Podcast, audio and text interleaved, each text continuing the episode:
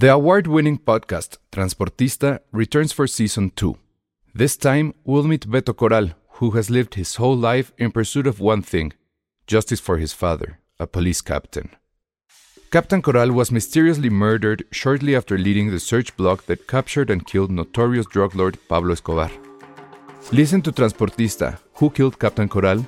Available on the iHeartRadio app, Apple Podcasts, or wherever you listen to your podcasts.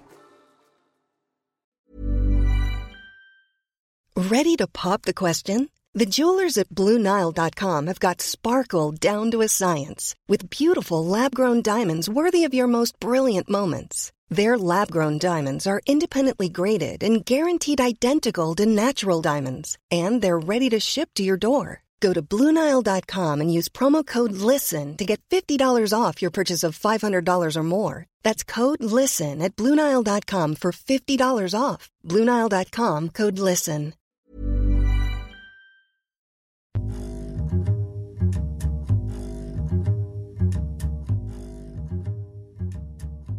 Hola a todos, bienvenidos a Filmsteria, el único podcast de cine que inaugura las vacaciones de Semana Santa. Porque hoy es miércoles santo, probablemente esperemos que nos estén escuchando a todos aquellos que se van de vacaciones y estén en la carretera, estén perdiendo el tiempo. Como consejo de vida ya les dijimos, no vayan a Acapulco con este calor. Como lo recordamos el podcast pasado, ¿para qué quieren ir a provincias si no es a la playa? Y ojalá nos estén escuchando desde su Sanborns favorito, que Sanborns fue todo un éxito Sí, en ¿eh? el podcast pasado, ¿eh? Sí, gracias, señor Slim. Ya patrocínenos. Ojalá, pues que te patrocine internet ahora. Ah, no, Luz. Sí, la luz. Bueno, perdón que llegamos. Ah, bueno, por eso la gente que nos escucha por audio no debe por qué saberlo. El chiste es que ya estamos aquí. Oye, pero creo que es real, ¿eh? O sea, sí estoy viendo el numerito de los que están conectados y son básicamente la mitad. Qué mala onda. Que hoy es miércoles de ceniza. No, pero miércoles de ceniza es otra no, cosa. miércoles ¿no? de ceniza ya pasó hace como cuatro, como cuatro miércoles. Hoy es miércoles de nada, ¿no? Es jueves de Ramos, viernes de... Eh, es jueves de Ramos, Viernes Santo, Sábado de Gloria Ajá. y Domingo de Resurrección que hubo. Es, esta es la semana donde revive siempre el meme del santo, de Santa Claus y de Blue Demon. Gracias a las vacaciones puedo verlos en vivo, dice Vives44. Muy bien, muchas gracias. Sandra Pineda, que quién sabe en qué parte del mundo andará, dice que no es fan del Sanborns, claro. Pues Monterrey, de que eres fan. Exacto. De la Ramos, que está perfecto. En la Ramos te dejan entrar al baño sin comprar. No sé. No. Y, oye, qué, qué raro este comentario de Alex Juárez García. Yo amo el Talks sobre cualquier restaurante. Híjole, Alex, ¿cuántos años tienes? comentario. sí, porque yo tuve que ir a comer el otro día un Tox y es, es real, es un restaurante de viejitos. Y lo peor es que yo ya con estas canas, ¿no? Ya hago un blending perfecto. Es más, tan de viejitos es que creo que ni tenían wifi y nadie se quejaba. Así de, de viejitos es, te lo juro. Ah. no puedo recordar por qué iría a un Talks. Mi mamá es muy fan Mm. del Tox, por cierto. No, entre Talks y Vips prefiero Vips, creo. Pero creo que en Tox tienen más comida sana. Mm, puede ser. O sea, tienen más onda verdurita y así. Este, que su sándwich de granos, ya sabes. ¿Cuál es su restaurante favorito, su go-to? O sea, restaurante, restaurante favorito. No, de la pero de este tipo de restaurantes de viejitos, de papás. De, rápido, ¿no? Pues Ajá. es que, o sea, no son comida rápida, pero son lugares Pero- en los cuales no te quedas más del tiempo necesario porque, pues no. O sí, porque no te sale caro. O sea, bueno, es que si eres universitario, sí te quedabas en un Vips. Sí. creo. Sí. O prepa. Porque todo el mundo está bien jodido, entonces ibas al Vips, pedías el plato ese. Ya ves que hay un plato así de, de varias cosas. Y pues ya te quedabas. Y además hay refil así. de café. Yo a mí me vale madre Ah. porque no tomo café, no pero la gente que toma café, ajá. Pero pues de esos, es que tampoco hay muchas opciones. Pues stocks, Vips, ¿qué otro? Wings. Wings me gustaba. Wings ya no existe, creo. No quedan En el, en el aeropuerto sí, En los aeropuerto. aeropuertos sí hay. Que qué miedo. Ajá. Yo, yo creo que sí voto por Sanborns todavía. Sí, pues sí. ¿Qué otro hay de esos? Es que Sanborns además pues tiene las revistas, Ajá. tiene los juguetes, los dulces. Tenía- tienen buffets. Ah, nunca, sí. nunca, nunca, ¿eh? Yo nada más he ido una sola vez un domingo. Eh, fui con mi sobrino y había payasitos que hacían este. Ah, sí, cierto. Esto. que hacían ahí sus cosas. Se me fue los, las cosas con globos, pues. Sí. Esa Pues, ¿viste anécdota de... Yo soy más fan, total. Yo soy más fan, sí, sí. Pero sí me he dado cuenta que los biscuits ya saben diferente si los compras en uno o en otro. No. Te lo juro. Es. No, ni al caso. En el de aquí de la casa están bien malos y el otro día pasé por otro y compré y estaban así como yo los recordaba. Yo ahorita no me sé. estoy volviendo fan de los. de la gente que lleva panecitos en sus bicicletas. Ah, de los que van así Sí. encima. No, lo traen en su, en su triciclo, pero tienen así como sonidito de. pui, pui. Ajá, sí, sí, sí. No, no, me sé. Dice Ah, Patty ¿quieren que, que- cuente su anécdota del Sanborns. Ya la he contado, ¿no? ¿Cuál? De que. Pero es que la cuento completa porque implica, implica un table. Ah, mejor no, mejor espérate que llegue Penny y Ale. Ok. Dice Sandra Pineda, si alguna vez andan en Monterrey les recomiendo el buffet de desayuno del Hotel Safi. Delicioso. Caro, pero ala, claro, claro. Porque Sandra Pineda es como el monito este del Monopoly. Tiene su sombrero de copa. Ah, sí, estuvo de vacaciones, ¿no? Ajá, pero por todo el mundo, así como Monopoly. El único podcast de cine que olvida su propio aniversario. A ver, vamos a reclamarle. Penny, antes de que entre Ajá. Penny, este, sí, justo nos acaba de decir nuestra querida Cintia que este año es nuestro séptimo. Cumplimos, no, antes para que saca Penny, para que estemos nada más nosotros. Ah, Eh, bueno, sí. Hace siete años empezó esta estupidez llamada Filmsteria. En una Y nada de más estábamos- 2016. Y nada más estábamos, estábamos. Elsa y yo. Y duraba Grabábamos- 15 minutos. Duraba un poquito más, duraba como 45 minutos. Según yo, media hora estricto. No me acuerdo. Por- porque me acuerdo que después le tuvimos que decir al jefe Dani que si nos daba chance de 45. ¿Ah, De eso sí? sí me acuerdo, sí. Puta, grabábamos en Polanco, hablábamos Ajá. de una sola película. Entonces era, eran otros tiempos. Eh, Sí, la que no me acuerdo cuántos, cuántos podcasts de cine había en esa época. Tampoco Muy sé pocos. cuántos hay ahorita. Muchos. Pero yo creo que abril va a ser mes de festejo completo. Completamente. Vamos a hablar de nuestros temas insignia. Ahorita ya se integran Penny y, y Ale. ver, ya, ahora sí ya meto a Penny. Recordar la gente que ha estado, mándale mensaje a, a nuestra querida Cris Vales, que también está Vale. a punto de casarse. Oye, sí es cierto. Bueno, también se- el aniversario de ayer fue que Patty y yo cumplimos ocho años viviendo juntos. O Patty ya cumple ocho años de ser chilanga. Ahora sí ya está aquí Penny. Sí es cierto. ¿Tú te acordabas? No, pues tú menos sabías del aniversario, ¿no, Penny? O sea, sé que es por estos, por estos, por estos rumbos del año. Ok. Ok. Qué gran pregunta de Sandra. Si pensáramos, si pensáramos de Filmsteria como un niño de siete años, ¿cuál sería su película Ah. favorita? No tengo idea. No entiendo, no, esperen, no entiendo la pregunta. O sea, si tuviéramos siete años. No, si Filmsteria No. fuera un niño y tuviera Mm. siete y tiene años, siete años. Coco. ¿Cuál sería? No sé, porque ya pasó. o sea, tendría que ser algo que esté de moda ahorita, ¿no? Ay, no, ¿por qué? Bueno, sí, porque los niños son Pues- así, ¿verdad? Pues mis sobrinos tienen seis y aman Cars. Sí, creo. Lo importante es saber si Filmsteria sería niño, niña o niñe. Eso es importante saber, porque la neta creo que con niños sí y cómo se identifican ellos también tiene que ver mucho sus películas. Claro, sería no. Turning. Si fuera Ya. niña, bueno, si fuera niño, niña, no sé, no sé. Ah, sí, si fuera niño o niña, pues cualquiera de las dos sí podría ser fan de Turning Red. Creo. O de Cars. Dicen- Creo que Cars es muy unisex. Ay, no, pero Cars No, es creo muy que Cars es cero de niñas, ¿no? No, están bien. ¿Conoces una niña que sea fan de Cars? Sí, mi sobrinilla. ¿En serio? Órale. Es que fue la película de Pixar que les pusieron, no sé por qué. Oye, yo no me acuerdo de esto. Yo me- aún, dice el Kenny. Yo aún me acuerdo cuando Penny le spoileó, le spoileó a mi mozo la película de Wolverine. ¿Eso cuándo pasó? Y perdón. No me acuerdo. No me acuerdo, pero sí es algo que, que hacías mucho. Sí, spoileaba- spoileabas mucho. A mí no me molestaba, a mí nunca me ha molestado. Eh, Creo que en mi vida, sí. en mi vida spoileo mucho en general. Sí, pero está bien. Y tú Pero- siempre has dicho que a ti también te vale madre los spoilers. Sí, pero, sí, como a sí, ti te sí, valen. sí trato de, de contenerme aquí. Pero que la gente nos diga cuál ha sido tu peor spoiler.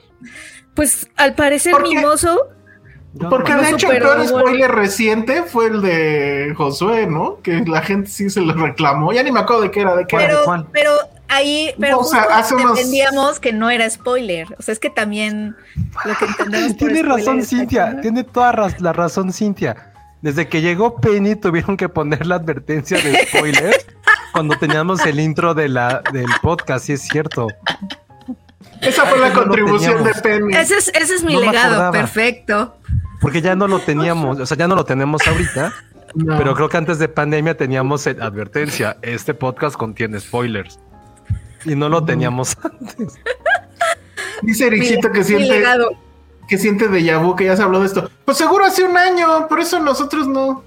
El peor spoiler revelar que se iba a casar. Ese fue el un gran spoiler, la verdad. Sí, aunque ella no Sí lo fue dio. un spoiler, pero no lo, no lo di yo. O sea, lo confirmé, nada más. Sí. Pero, Pero aún demasiado así, fácil. o sea, ni modo, ni modo que, o sea, creo que estuvo bien porque conociéndome, o sea, se iba a acercar la fecha y yo iba a estar así de, nadie sabe qué hago, o sea, sabes como que, Oye, por cierto, y antes de que se me olvide, a ver, déjame ver si ya nos contestaron, pero creo que no. Dicen que el peor spoiler no lo dio Penny, sino Josué cuando dijo que Evan Peters se moría en la serie de Mare of Easttown. Lo peor es que ni siquiera estaban hablando de ella. No me Ah, acuerdo quién seguro. ha dicho ese spoiler. Yo tampoco me acuerdo, pero los peores sí eran los tuyos siempre. Pero íbamos a la par de... de- no, no, yo no la había visto antes, incluso yo la vi des, no la iba, no la estaba viendo yo a tiempo. Entonces, ¿quién No, sabe? quién- no me quién acuerdo sabe? de ese spoiler. Yo creo Yo que tampoco. no me acuerdo de ningún spoiler porque creo que no, ni siquiera los veo, o sea, ni siquiera los veo, no sé cuándo A mí están. me spoilearon Grey's Anatomy, si es cierto. Oye, pero según yo, eh, nos están diciendo que ya habíamos platicado de este tema. Estoy seguro que no habíamos hablado de lo de los spoilers de Penny. De eso no, pero, Pero del, dice- Segurísimo, no, o sea. pero del aniversario seguro sí. En Dice aniversario Sandra. sí, pero específicamente de que Penny diera spoilers. Tiene mucho tiempo que no, que no lo hacíamos. Mucho, mucho, mucho. tiempo. Espérate, este de Sandra está muy bueno. En es lo que viejitos, quería leer. en viejitos volviendo a contar las mismas historias. No, pues. Por eso no quiero contar la del Samuels, porque según yo ya la conté. Que nos Sí, diga. creo que sí. Sí, ya. Ah, claro, cuando dijiste uno de The Last of Us, sí se enojó mucha banda. Y yo me enojé también. Yo ni me acuerdo. Yo ni la Pues vi. no. Oigan, antes de que se me olvide, sí quiero mandarle un saludo que espero nos esté escuchando a Brandon Cisneros, porque resulta que él y su novio le hicieron a Penny. Oye, sí, A ver, eso- aquí, a ver si se ve. Sí se si ve. quieres, o sea, nada más si quieres platícalo y ya más bien cuando lo tenga Penny en sus, en sus manos. No, pues ya lo, ya lo spoileré, Es- para no variar. No, está bien, o sea, nada estoy más muy digámoslo. emocionada.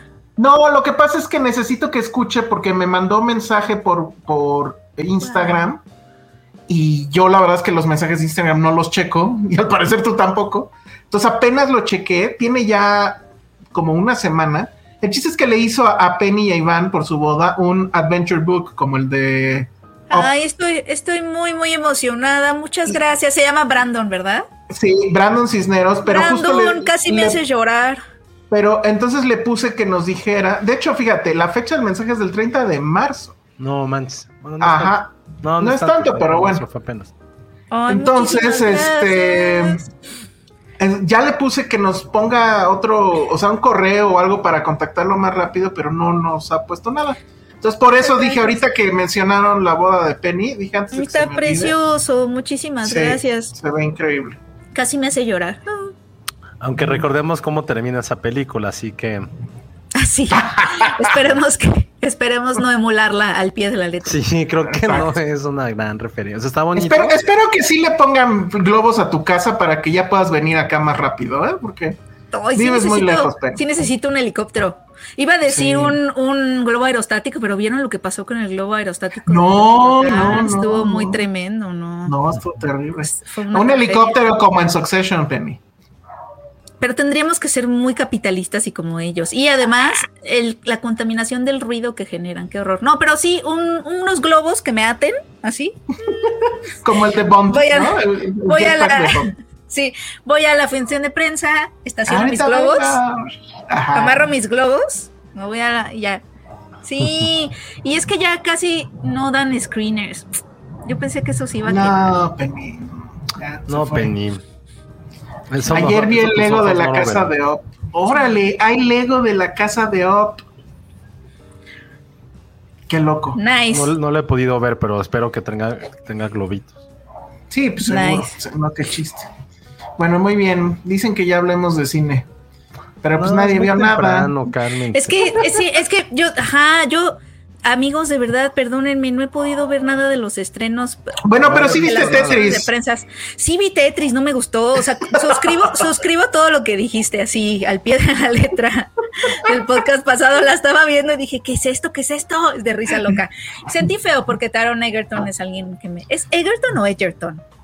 No tengo idea. Tengo esa duda. Bueno, este, además de, de la trama de él que ya conocemos, sí se me hace buen actor. Entonces, como que él hizo lo que pudo, pero sí es una cosa de risa loca. Pero además ya vieron que va a venir una serie, o sea, no sé si este año es el año de Tetris, pero va a venir una serie en HBO Max, creo que se llama Tetris. eh, el juego y los asesinatos del juego, algo así Ay, que van a hablar de, de que eh, al co-desarrollador de Tetris, que supuestamente le ayudó al personaje Sí. de Alexei, Sí, lo sí, mataron, lo mataron No en su casa con su No familia. Y al parecer fue la ¿Ya mafia ves? rusa. Ya ves, los pinches rusos sí son unos culeros, Penny. Estoy defendiéndolos. Estoy defendiendo a, los y- comunistas. Ajá.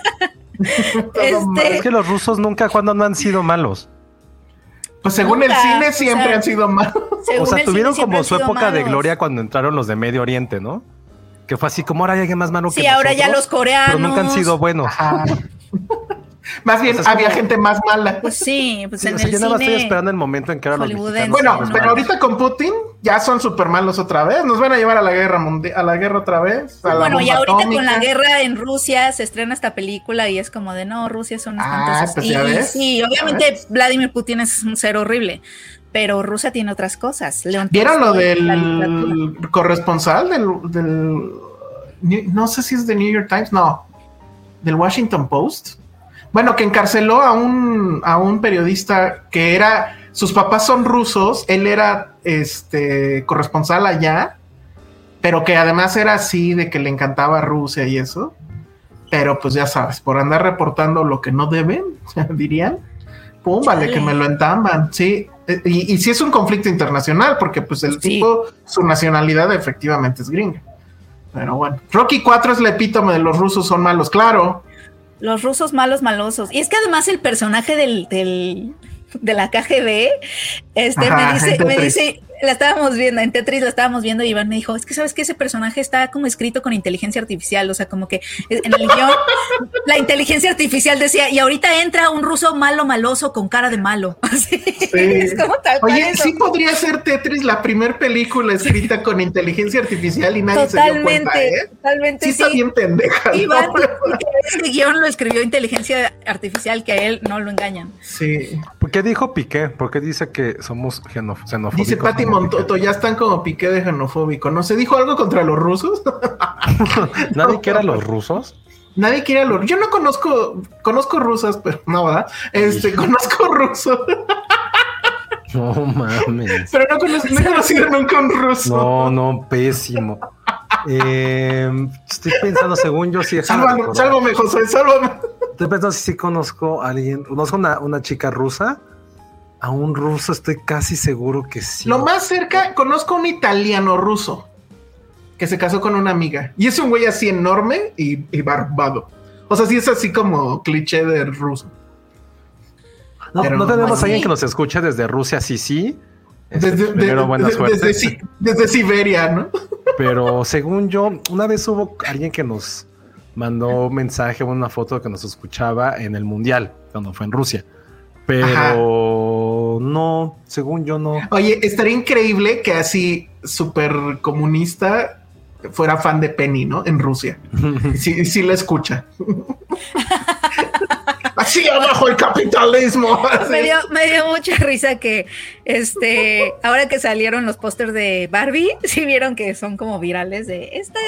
ah, te hicieron el tuyo, Sí, sí, no, no, sí. que decía, ¿Dónde esta, esta? Barbie es anticapitalista y así. Y yo Déjame así, los esta, busco. esta Barbie tiene depresión y ansiedad. Esta Barbie tiene- no, no me acuerdo quién hizo uno Marmondo. A ver, los de busco. Barbies de Penny, de Patty. Ajá, son los Y que de Ale, sí los vi, no, no he De respondido al tweet, pero sí lo vi, estaba muy chistoso. A ver, aquí está. Ahorita lo voy a poner en la pantalla. Ah, mira, Le- Piqué dijo que su ex latinoamericana y que sus fans andan de haters con él y somos unos sin que hacer. Chale. A ver, ahí se ve. Sí, Sí, ¿no? esa es- eh, y la, la Barbie de, de Ale dice, This Barbie is a love letters to, it's a love letters lover. Exacto. Qué cagado. Está bueno eso. A ver, ahí, ahí, Está bueno, sí, ahí, ahí está. Luego, Está, el está tuyo, que, que está- está con una, es que pareces nada- Merlina. que es nada anticapitalista. Dice, This Barbie is anticapitalist. Pero Pero te digo que sale ahí una, una mano sospechosa en tu hombro Ah, y, sí. y- y pareces Merlina de, de Ajá, esa, ma- esa mano que... Pues no la, no la pudieron photoshopear. y luego está Patty. el de Patty, ajá, que dice que es limited edition. Esta Barbie es limited edition. Ba- que, dicen que Patty sí hicieron es otro de limited Penny, edition. pero no la han subido. Ajá, es que la verdad lo que hice fue pasarle a Marmondo una foto que yo tomé de Penny así solita. y le dije, oye, pues ya, para que no salga esa mano rara ahí. Dice Leonardo Hernández y es el primer super chat de nuestro aniversario, no sé cuántos. Saludos desde Seattle. Vean la película de Man Who Saved the World. En 1980 la Armada rusa fue notificada de un ataque de cinco cabezas nucleares. Verídica. Ah. Órale. Me acuerdo ahorita, hablando de videojuegos, ¿cómo se llamaba War Games? Donde el chavito pendejo que era. ¿Cómo se llamaba este güey? Ah, Ah, la película. Sí, ¿cómo Sean se llamaba? Austin, ¿no? No. No, era el esposo, el esposo de Sarah Jessica Parker. ¿Cómo se llama? Matthew Broderick. Matthew Broderick. Este era un chavito que hackea la- el, el Pentágono y pensando que era un Ah, ya me videojuego. acordaba, sí, ya me acordé. Manda, manda ojivas este, nucleares a Rusia y los rusos van a responder y se arma un pedo. Sí. Pero sí. Pues ya estamos en el tema. Ya el tema de videojuegos. Ya. Pues ya, pero sí, ya, tan rápido, Mario. Ya está ahí el tema. Lo dejaste. Estuvo muy fácil. ¿Para qué sacaste videojuegos? Sí, ¿verdad? Era el pri- si el primer tema era básquet, era esa. Si era videojuegos, era el otro. Si era como cosas. Pero de nos podemos seguir porque son ochentas. O sea, todo está conectado. Todo Bueno, está si quieres hablemos de Air, pero dos minutos porque esa sí la vamos a ver todos. ¿Cuál, este Mario? Air. Mm, Air. Ah, claro. Sí, Ah, sí. sí. A ver, de ahí yo lo que quisiera tal vez es que tú nos contaras la historia, porque en realidad ya la- te la sabes. Sí. A ver, cuéntanos ¿Quieren que de la historia. de Ted Lasso? ¿Eh? ¿Qué? ¿Cuál? Ah, porque el tercer episodio de Ted Lasso estuvo bien bueno. Estuvo súper bueno. Creo que ha sido mi favorito. Sí, sí. No, yo no sé si ya lo vi. Ahorita, Es el, No, cuando entra el ya nuevo perdí la cuenta. Cuando entra el nuevo, y pero ya entró o apenas lo consiguieron. No, pues ya entró, ¿no? Todo Ah, pasó en un entonces mismo todavía episodio. no he visto toda, to- no. Ah, Eh, hay, hay un episodio que se acaba con él, o sea, consiguiendo, consi- que, que- que ¿Sí? el, el grupo consiguió apenas al jugador, pero creo que yo no he visto cuando ya entra.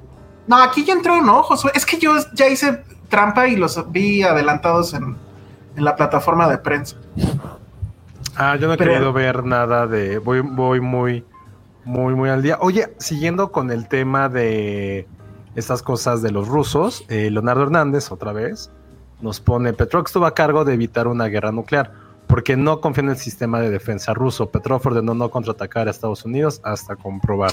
Creo que eso sí me la sabía. Y creo que probablemente basado en eso es que hicieron War Games, ¿eh?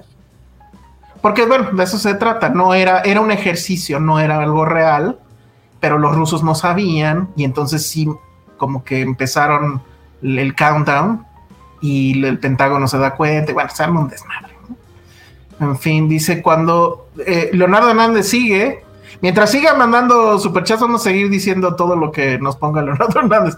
Cuando vi la película me hice pipí de miedo. ok. Bueno, la otra vez que estuvimos también muy cerca de una guerra nuclear, pues fue la crisis de los misiles.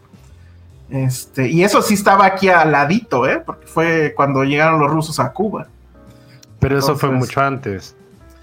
Ah, ah, es que eso, sí fue en los 60. O sea, estaba sí. Kennedy de presidente. Sí, ¿y esto cuándo fue? Ah, en 80, ¿verdad? Había una película que se llamaba 13 días. Sí. ¿13 días? Sí. Creo que sí, que hablaba de toda esa crisis. De toda esa también, crisis. Y también X-Men.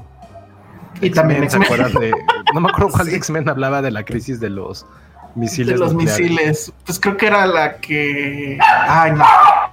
Ay, ay, ay. Ya creo que Patterson anunció la llegada de alguien. Pero bueno, sí. Los rusos malos. Lo los siento, malos Penny, son, malosos. son, muy malos los rusos. Son Bueno, entonces nos seguimos con... No, hablemos, hablemos de, de, Air. ¿Ya se puede hablar de Air o todavía no, Josué? ¿Todavía no? ¿Sí? Ah, nos está haciendo señales como en la tele de alarga. Así como es en, ¿cómo es en la tele, Penny? Para alargar, exacto. Este es el... No, que empiecen ustedes porque está de loco Patterson, porque hay igual. Yo Bueno. vi Air.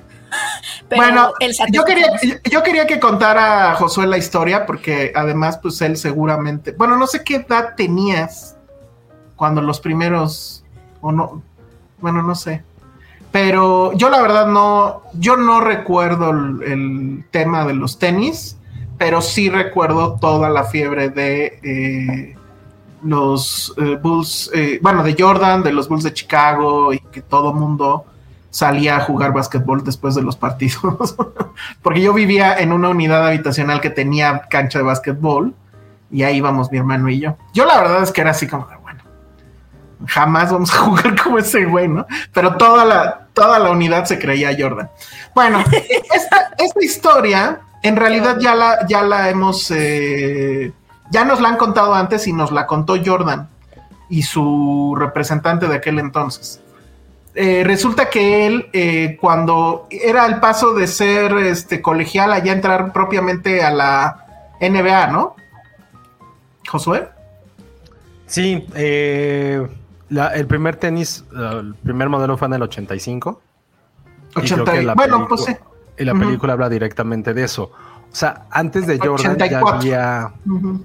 No, no, porque, bueno, sí, porque él empezó en el 84, pero primero... Uh -huh como oficial, oficial, el Air Jordan 1 es del, es, salió en 85. Eh, ¿Qué estaba diciendo? Ah, sí, que antes de, de Jordan eh, ya había algunos jugadores que tenían como deals con, con Converse, sobre todo, algunos con Adidas. Nike no era lo que nosotros conocemos ahorita. Nike uh -huh, era como Panam, era como el Panam, uh -huh. era así, nadie quería estar con ellos. Les daba Tenía puro jugador segundón y pues estaban mucho más enfocados en hacer tenis para correr. Exacto. De atletismo. Entonces, hasta que llegó Matt Damon y, y Ben Affleck, supongo, porque no, no le he podido ver, y dijeron, güey, queremos hacer el mega deal de la historia y que un jugador, específicamente Michael Jordan, que ya era un gen, ya, ya era alguien bastante famoso, que sea más allá de un atleta, sino que realmente represente desde como un estilo de vida y que sus tenis que, de, que, además no sé si eso lo pasan en la película Elsa, que no lo dejaban jugar con ellos en la NBA, porque sí. tenían que ser todos blancos antes. Sí. Y ellos eran así de, güey, pago la multa, cállese, pum, así, y la aventaban uh -huh, el dinero. Uh -huh, uh -huh. Pero creo que la película va más, más de cómo lo contrataron, porque supongo que pasan en la película como él ya estaba a punto de firmar con Adidas. Sí. Él ya estaba, creo que le faltaba como nada más llegar el día, poner su firma y ya, y ser millonario. Creo que eso eh, pero menos millonario. Es que ahí les va. Eh, el tema es que, por ejemplo, en ¿cómo se llamaba el documental de Jordan? Se me olvidó The Last Dance. En The Last Dance, el, el, este, el manager cuenta que él es el que crea el nombre de los Air Jordan, que él es el que lleva a, a Nike a la, a la, mesa para que lo escuche Jordan. Y sí, Jordan cuenta que efectivamente fue su mamá la que le uh -huh. dijo: Vas a ir a escuchar a los de Nike, hijito porque hay que ver todas las opciones. Y es que era, los grandes eran Adidas, Converse y ya en un tercer lugar, pero pues muy chafa, Nike. Este, el asunto es que Jordan era fan en realidad de Adidas. y sí tenía un deal millonario, pero no tan grande, porque lo que manejan en la película es que eh, Nike tenía presupuesto para contratar a tres jugadores, esa era la idea. Pero obviamente no les alcanzaba para Jordan y los otros dos, etcétera. Y es una persona que, como que esa es la gran revelación, por lo menos para los que no somos insiders de este tema. El personaje de Matt Damon, que ahorita les digo cómo, quién es, es el que dice: No, hay que contratar. Su personaje es un tal Sonny Vaccaro. Él era un. Ah, como, ajá. Como que experto de básquetbol dentro de Él Nike. era como el visionario, fue el que creó como esos Exacto. modelos. Exacto. Él fue el que Entonces, ¿quién dijo: No. Matt Damon? ¿Quién- Ben Affleck, ¿quién es? Matt Damon es Sonny Vaccaro y Ben Affleck, aparte de dirigir, además es el, es el regreso de, de los dos en una misma película, efectivamente él es Phil Knight, que es el fundador de Nike. E- Esta película es como todo mi orgasmo, como todos los que están así orgasmeándose por Barbie, que yo no soy de esos. Para mí, este es mi orgasmo. Tiene a mis dos actores, dos de mis actores favoritos. Y tu dos de tema favorito. crushes, Ujú. hablando Mm, de, y de algo tenis. que amo.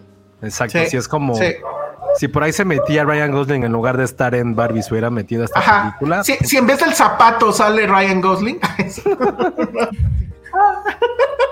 Pero bueno, entonces, eh, Michael Jordan se supone que era muy fan de Adidas. Y, lo que les dice Matt Damon o Sonny Vaccaro es, en vez de gastar el dinero en tres jugadores que sean ahí, pues segundo los que nos alcancen, mejor démosle todo a Michael Jordan. Pero en ese momento Michael Jordan no era Michael Jordan. O sea, sí era una promesa, era alguien, según la película, eso sí, ahí cuando tú la veas, Josué, ya nos dices, porque para el personaje Matt Damon, Sonny Vaccaro, o sea, era así como de, no, sí, yo lo tengo súper claro, este güey va a ser una estrella. En ese momento no lo era todavía. Pero sí, Sí era alguien importante. como- Ya era como Big Shit porque Sí, en colegial ya era bastante bueno. exacto. Había ido a los Juegos Olímpicos del 84 Sí. en Los Ángeles. Pero todavía Y no hacía era- algo en las, en, ¿cómo No. llamarlo? Es que no son las grandes ligas, pero... Pero O sí, sea, no-. O sea, todavía le faltaba por demostrar. Entonces sí era una apuesta. O sea, básicamente el tema es, esto era una apuesta. Y era, le, le daban 250 mil dólares.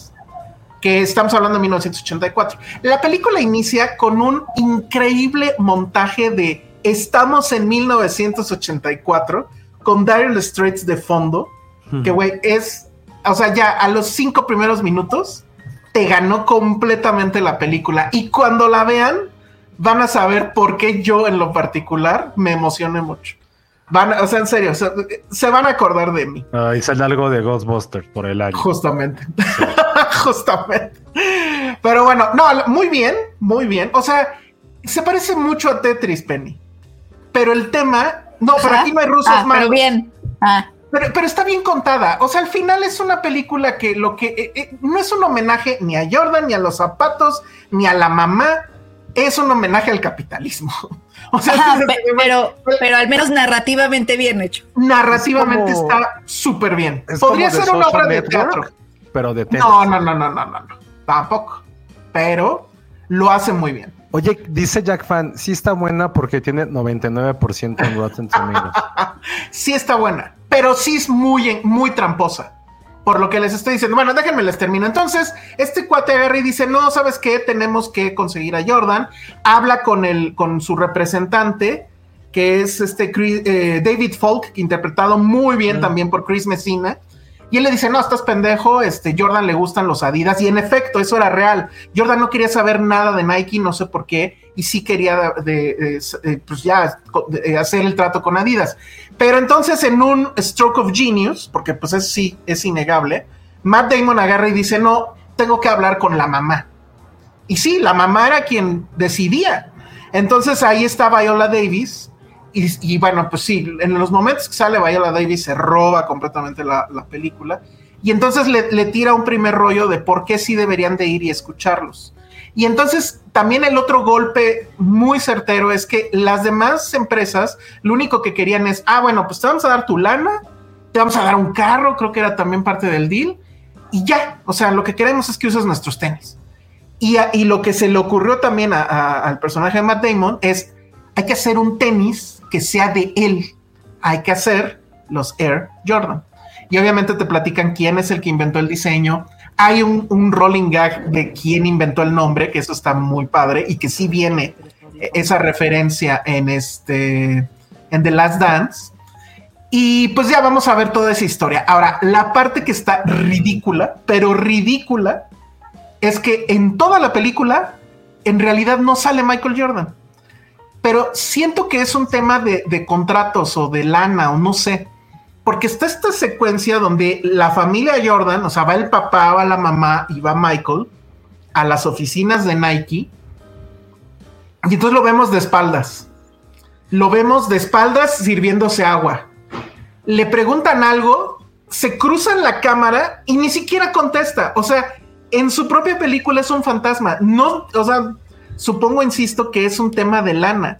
En, la- en una entrevista que, por cierto, Matt, eh, ¿cómo se llama? Este. Ben Affleck. Ay, se me fue. Ben Affleck este, da en español. Él dice que no, que no quiso poner a nadie como Jordan porque eso sería tonto, que nadie está a su nivel y bla, bla, bla, bla, bla.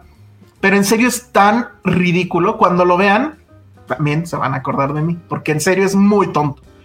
Pero dejen eso, está muy bien ambientada. El tema de la fotografía, muy de video de- en VHS, las rolas, o sea, estás completamente metido en los 80. La historia es bien tramposona. Hay un momento que es el momento Oscar, que lo tiene Matt Damon, y que si son fans de Michael Jordan y del básquetbol en general, van a llorar. Ah, ya no la spoilees, la vamos a ir a ver todos. En esa, en esa escena, Ale, tú sí tienes que ir con él. Que ya llegó Ale, por cierto. Hola. Ale, Y nos tienes que decir si sí llora, porque en serio es un gran momento, es el gran momento de la película. Yo solamente quiero decir algo. ¿No- ¿Ya hablaron Ajá. de Mario? No. No. No. Ah, bueno. Bueno, vengo de una función en donde todos los medios me dijeron que Mario es increíble, que está súper padre. Me dijeron que esta de Air es casi casi de Oscar. Entonces, Ay, sí va a ser de Oscar, yo creo, justo por lo que les estoy diciendo. Pero la verdad es que sí es bien tramposa y es muy cursi de repente. como el capitalismo. Es un homenaje al capitalismo, tal cual. Ni siquiera a la mamá. Podría haber sido un homenaje a la mamá también. Y la podrían haber estrenado el 10 de mayo y hubiera tenido todo el sentido. ¿Ah, sí? Pero sí, sí, porque la mamá es súper importante. O sea, es así, piedra angular de todo este tema. Tiene su. Las mamás sostienen el capitalismo, eso es cierto. Tiene un, un pequeño giro de tuerca al final que yo no sabía. Y al parecer sí es real.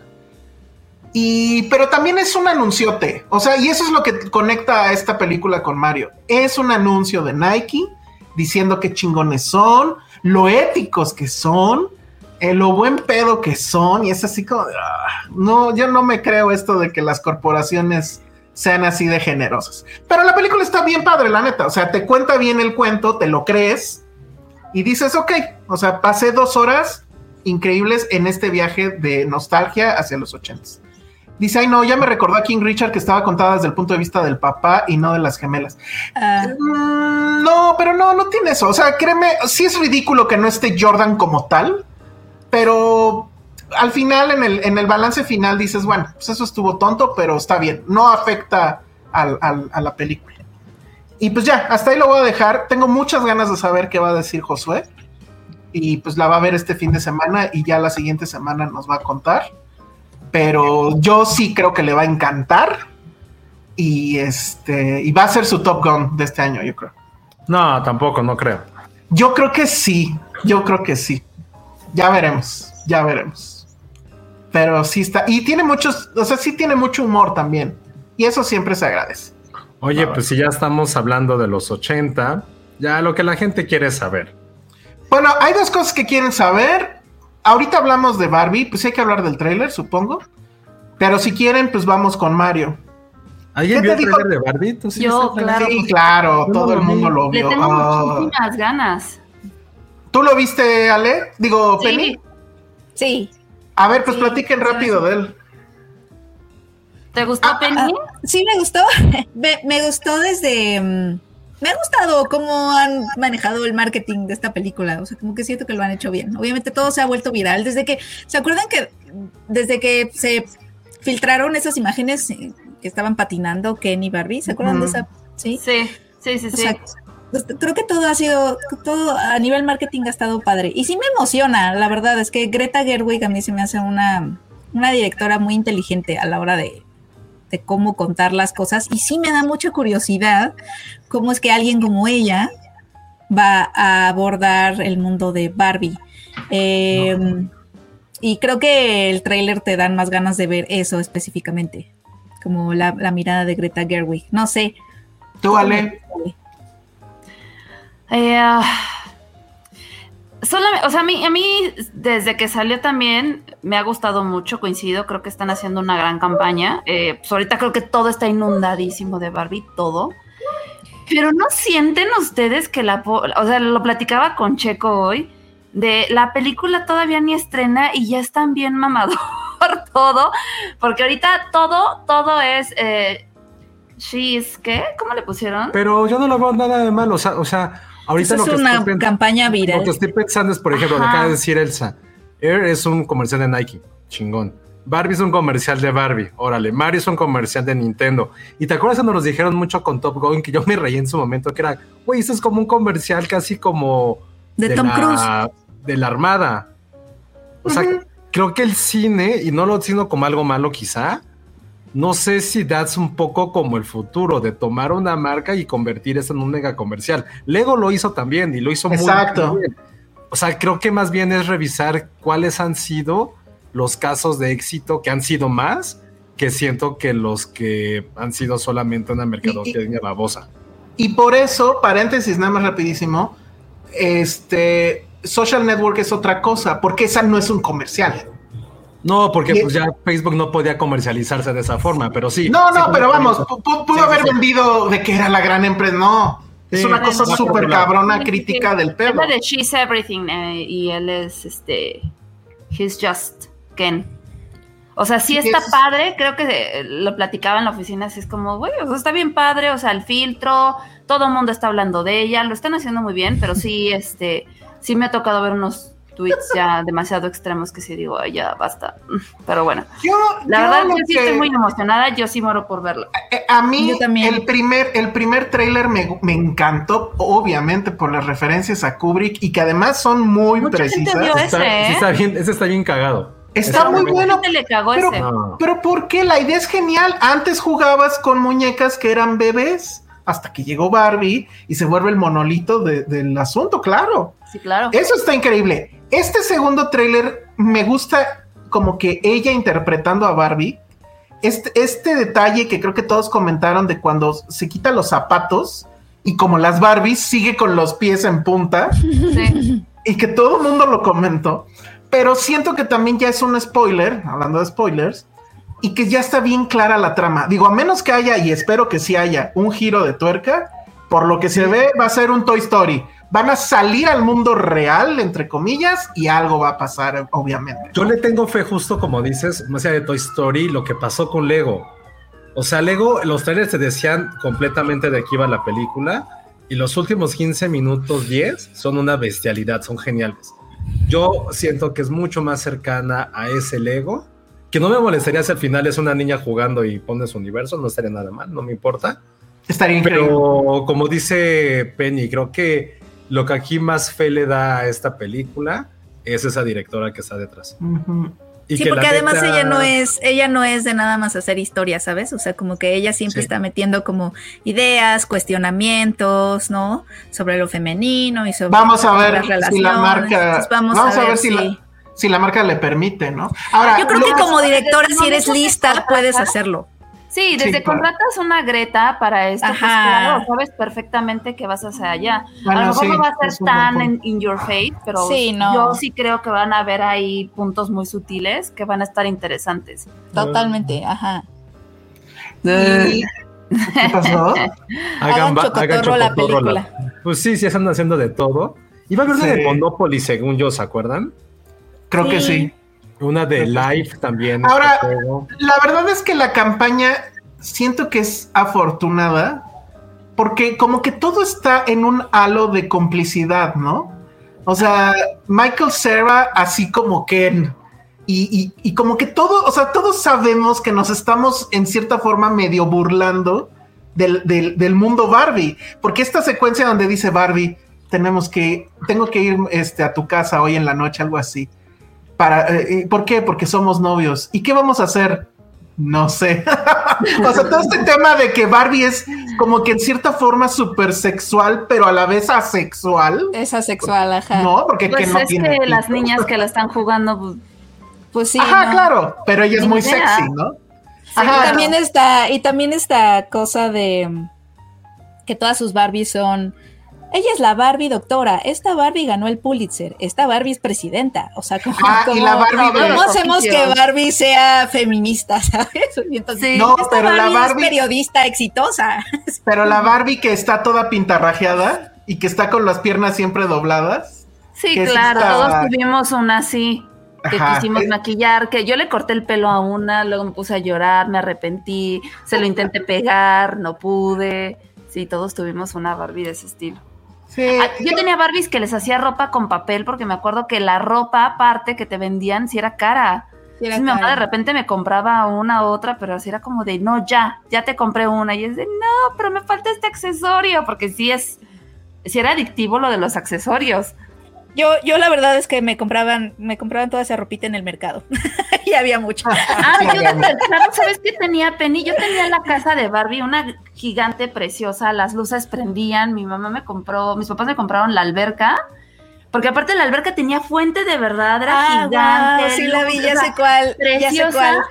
Pero los muebles de la casa eran los de madera del Los de tianguis. madera del tianguis, totalmente. Tenía la sala y, Las- el, y, el, este, y la cama de maderita. Las, las cazuelitas.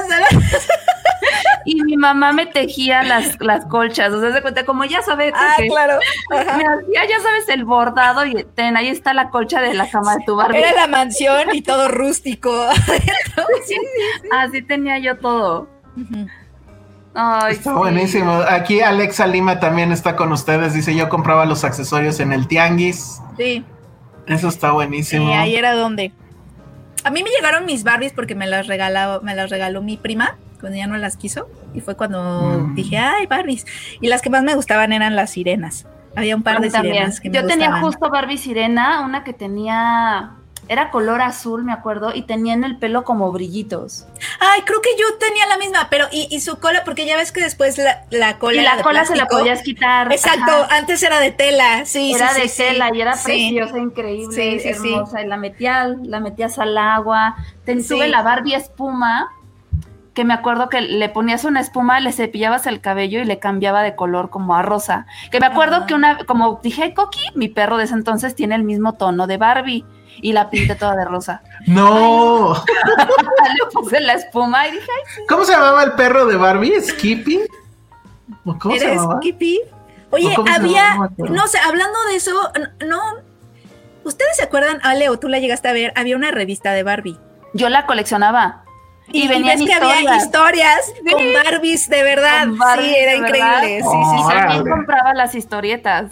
Sí, sí, sí. Me No, acuerdo man. mucho de, de una que me pegó porque era una historia en la que Barbie era golfista y de desayuno su entrenador le daba un vaso de agua y una píldora para que no engordara. ¡Eh! No manches. Eso eso es- que dije, ¿debería de comerme nada más eso?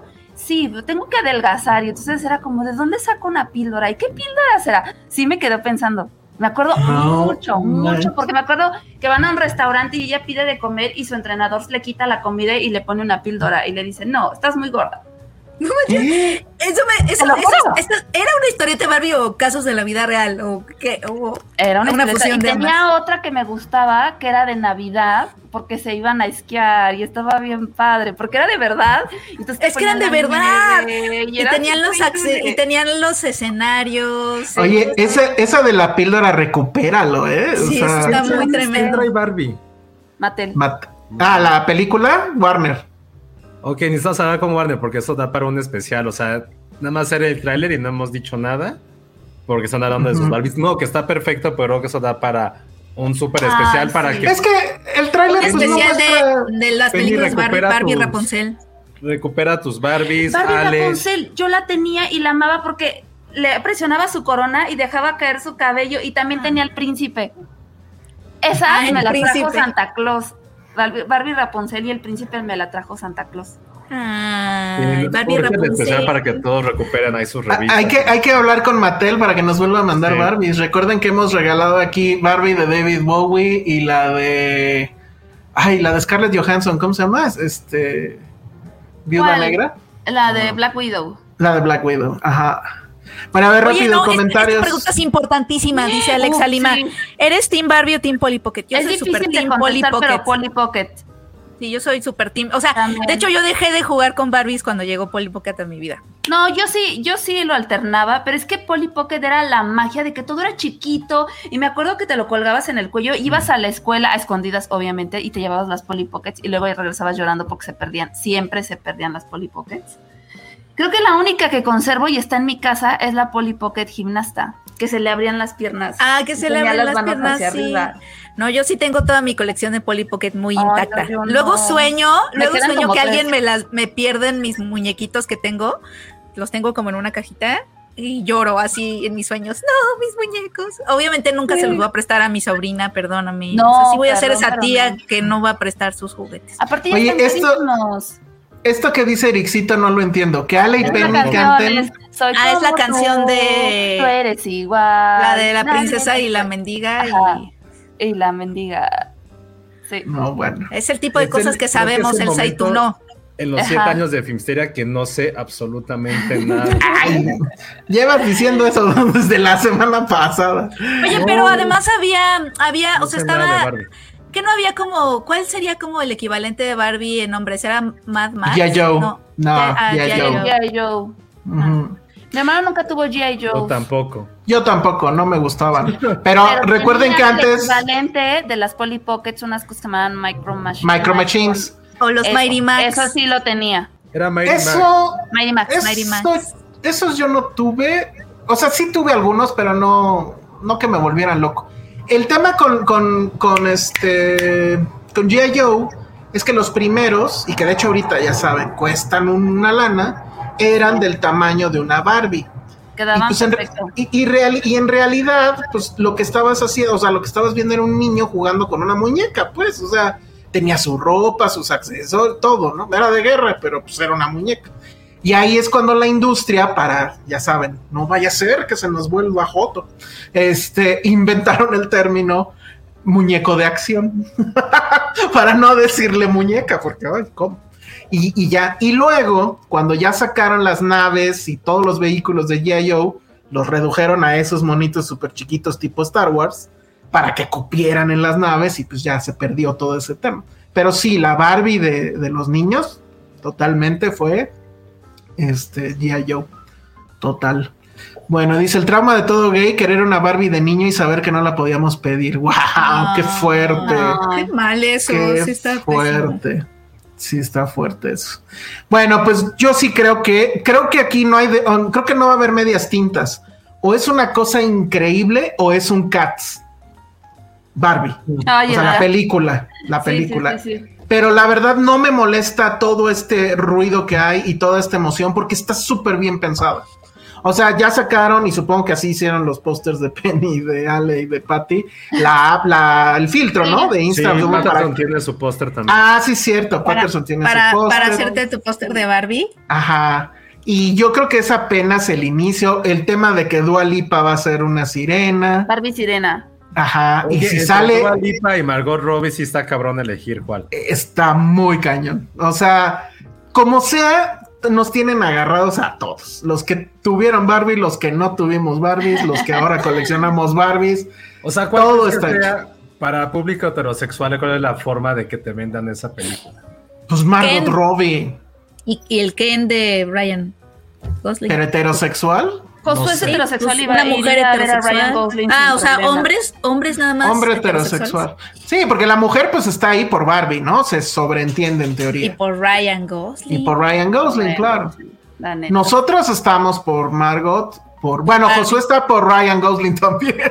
Digo. No, yo por ejemplo, si tuviera el, o sea, tampoco es que me esté llamando, o sea, estoy ahí en el mame porque todo el mundo está contento. Y eso a mí la neta me da mucho gusto que una película A mí también. priori está poniendo contenta a la gente, pero de que a mí me importa ver una película de Barbie, pues para nada. Pero me interesa porque en verdad está bien padre cómo la gente está de feliz con eso. Y creo que eso no lo hemos visto en ninguna película. Y que insisto, es muy por- orgánico. Por, por un tráiler, por dos trailers. Está Ajá. Y que ni son trailers, son teasers. Pero, ¿qué pasó?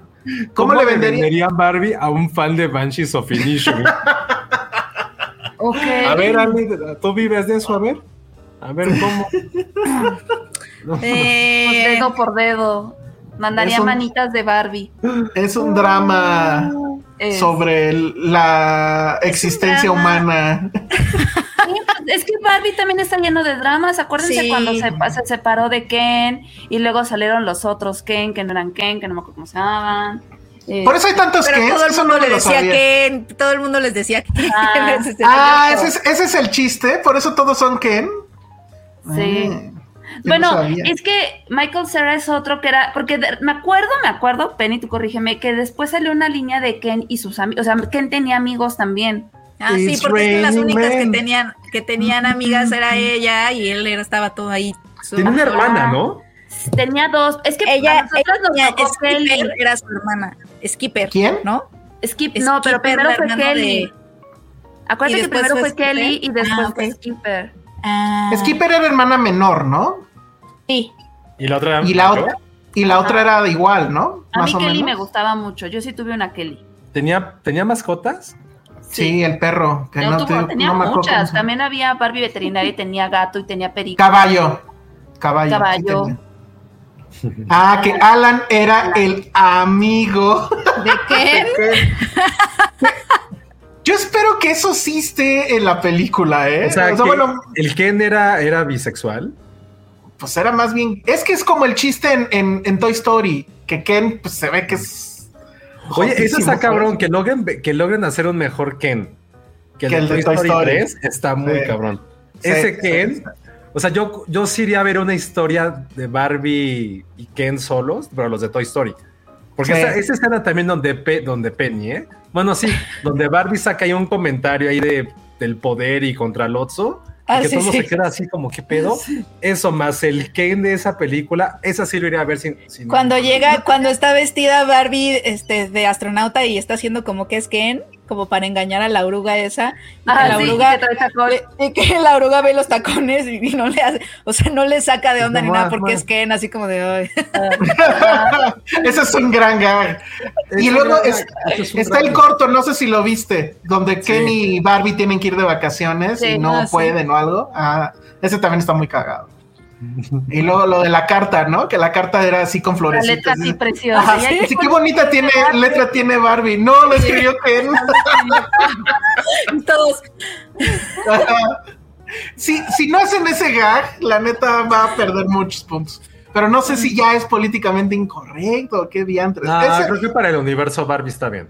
Exacto, para el universo Barbie está bien. Ojalá en serio pase, pase eso, ¿eh? Yo sí tengo mucha fe. No tengo ningún problema en que se convierta en la película que nos tenga hablando de ella un mes y que gane un chingo de dinero y que derrote a pobre de Nolan, que ya sería la tercera al hilo, creo que nadie pela, pero pues ni modo, o sea, la verdad es que creo que va muy bien. O sea, no, no, hasta el momento no tengo peros con esta campaña. En fin, Ya, ya es momento, ya hablamos. ya es ahora sí ya momento. De Mateo. Eh, Ya. sí, o sea, el tema con Mario es que, pues es eso, o sea, uno espera eso, ¿no? O sea, no hay forma en que la película de Mario Bros deje de ser un anuncio, como la película de Lego era un anuncio. Pero el tema es que era un gran anuncio. O sea, la verdad es que jamás, jamás, jamás pensamos en el caso de Lego que fuera a ser algo tan divertido, este, que, te hubieran dado ganas de verla una y otra vez, que tuviera tantas referencias, etc. Entonces, bueno, viene ya esta nueva película de, de Mario Bros, que es toda una estrategia donde Nintendo decide abrir de nueva cuenta sus licencias, pero con la mano férrea de, eh, de tener el control. Pues el productor de esta película, en teoría, no sé hasta qué punto realmente estuvo involucrado, pero es Shigeru Miyamoto, el creador de Mario. O sea, que ya no sé cuántos años tendrá. Sí está ya, según yo, pues algo viejito. Pero él es el productor. Y pues la historia es en realidad la historia que pues todos este, eh, podríamos esperar. Mario y Luigi son unos plomeros que trabajan en este, Brooklyn, me parece, o sea, Nueva York. Viven con sus papás todavía, una familia italiana numerosa, donde el papá pues los, no, lo- los tilda como de inútiles. Ellos acaban de, de volverse independientes porque trabajaban para otro tipo y ahora ya tienen su propia empresa de plomería. Un día hay una gran inundación en Nueva York. Ellos, nadie los llamó, pero pues ellos deciden ir porque dicen si, si logramos este, arreglar el problema, pues seguramente nos vamos a volver famosos y vamos a, a, este, a tener más clientes. Todos esos primeros 10 minutos son, de, son buenos. Tiene mucha comedia física, pues, es puro gag. Este, pues sí, un poco de pastelazo y demás, pero está bien.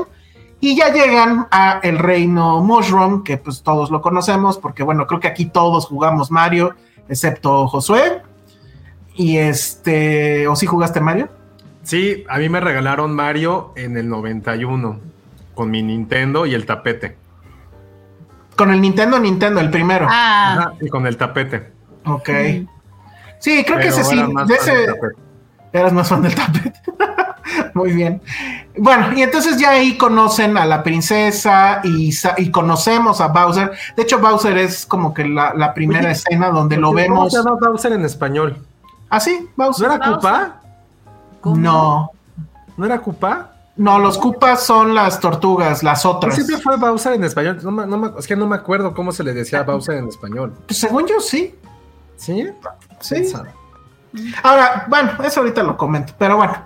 Eh, entonces, bueno, pues el asunto es que Bowser es como que un conquistador que está a punto de llevarse este, de corbata al, justamente al reino Mushroom. Y ahí quien gobierna, pues es la princesa Peach, que es esta. Ay, ¿cómo se llama? Se me acaba de olvidar. Eh, ¿Quién hace la voz? Anya Taylor Joy. Sí, que Anya. no, bueno, ese es un problema porque no nos la pasaron en inglés, nos la pasaron en español. Ah. Y eh, bueno, ustedes recordarán, habría que hacer la sumatoria de cuántas veces ha rescatado Mario a la princesa. Sí son, pues son chingo, ¿no? O Siento sea, que la trama da exactamente igual. No, claro, es como película porno, la trama da un poco igual, pero a lo que voy es con esto que pues sí tiene este lavado woke, porque Mario no va a rescatar a la princesa. Ah. A quien va a rescatar es a Luigi, Es a Luigi. que en todo este desmadre él queda atrapado en el mundo oscuro de Koopa y se alía con la princesa, que la princesa es la que sí sabe cómo pelear, luchar, este, correr, volar y hacer todo lo que hace Mario en el videojuego y que aquí no lo sabe hacer todavía y ella lo va a entrenar y ya pues bueno, obviamente van a ir a la batalla con, con este contra Koopa. Mi problema es que la verdad está todo bastante me. O sea, siento que el guion es un asunto de puro fanservice metido con mucho calzador. La escena o las escenas más, este, no sé por qué me estoy escuchando yo de fondo, pero bueno, este, las escenas que más, este, más emocionantes o que mejor logradas están son cuando la película se convierte en Mario Kart, que eso no es spoiler, viene en el trailer. Eso sí está padre, está emocionante, me atrevería yo a decir. Pero siento que todo es otra vez súper forzado. eh, no te lo compras demasiado, pero para los fans clavados tiene así un abanico enorme de referencias, de tener que estar viendo en los fondos que está atrás y hay muchas referencias. Yo caché bastantes, pero sí es así como de tienes que verla N veces para ver todas esas pequeñas referencias que están ahí atrás. La verdad es que no me pareció, o sea, yo de, de Lego yo salí muy emocionado, salí muy contento, muy divertido, no me pareció, o sea, sí tiene dos, tres gags, pero no hay así como que digas, bueno, pero los chistes estuvieron buenos.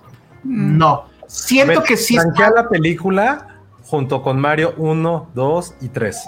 Uy, no. Uy, no, bueno. Este, Mario 1 es la primera. No, ¿cuál sea? Mario 3 es el primero, ¿no? Es el mejor. El del Mario mapachito. 3, del, a- el, el de Super Nintendo, sí. El del mapachito, que el mapachito sí sale. Luego sería el 1, luego el 2 y luego la película. Madres. Sí. No, o sea, la arranqueó contra Lego, porque, insisto, aunque no son Sí. videojuegos, es lo mismo, es un anuncio de una empresa.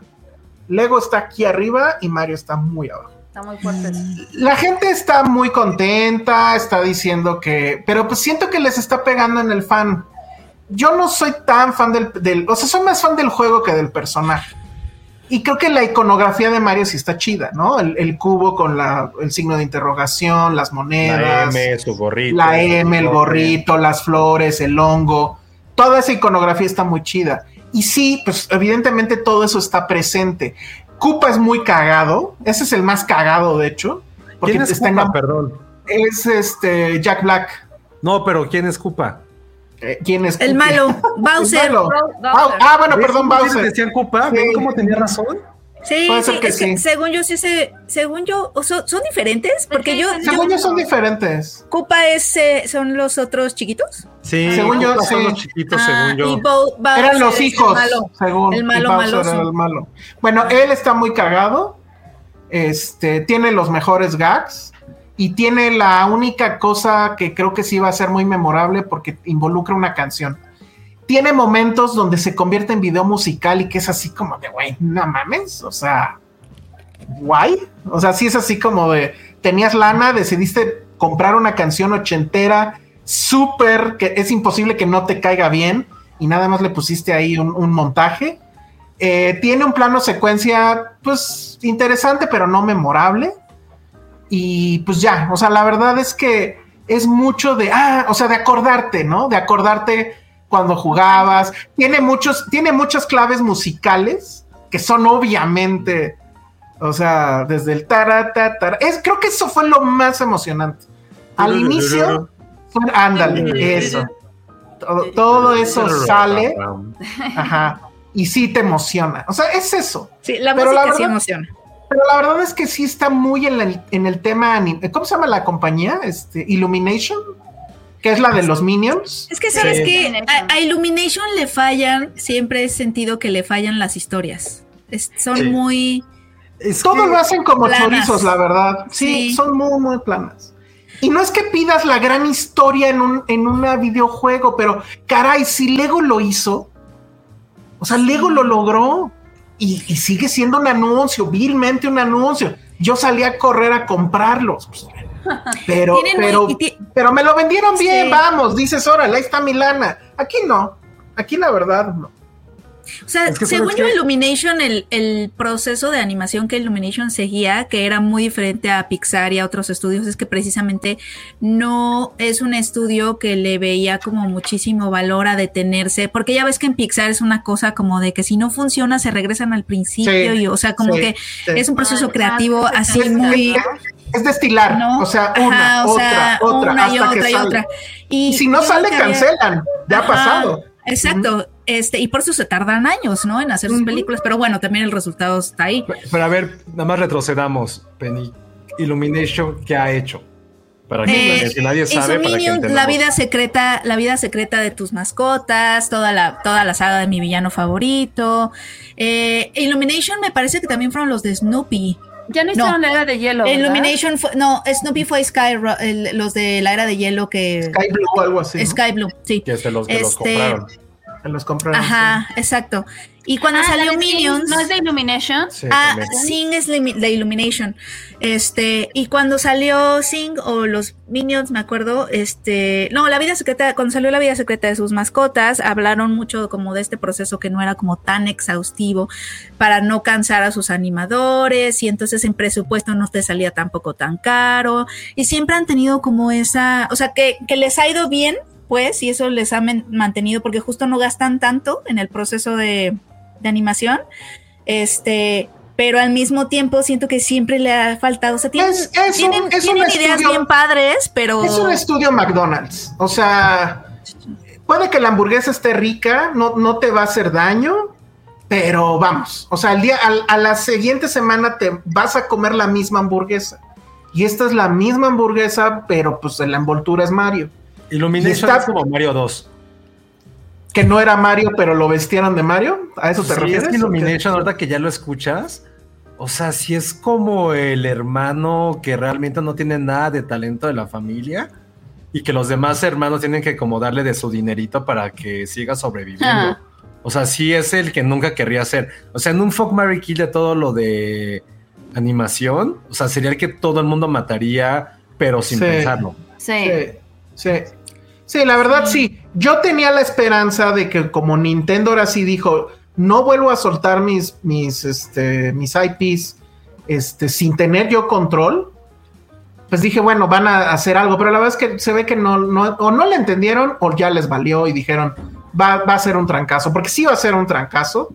O sea, la gente, sea, se ve en Rotten Tomatoes. En Rotten Tomatoes está en 50, está podrida por la crítica, pero la gente ya le dio 80, 90. O sea, la gente no le importó. Es un fanservice así brutal. Oye, es como Minions. Pues en O sea, el no, me refiero que a la Creo gente que- no le importa. Sí, o sea, porque- creo que Sí. Illumination encontró esta fórmula de tener ciertas cosas en sus historias que pegan muchísimo y entonces las personas no les importa realmente la historia, Eh, sino no, que van no. a ver al Minion, y por ejemplo, van a ver a Mario. aquí van a ver a la princesa, ¿eh? La princesa se vuelve protagonista. Y eso, pues, evidentemente está calculado con los tiempos que estamos viviendo y todo eso. Y en ese sentido, yo sí dije, ay, qué chafa, pero no me atrevo Me a sacar. como Toy Story 4.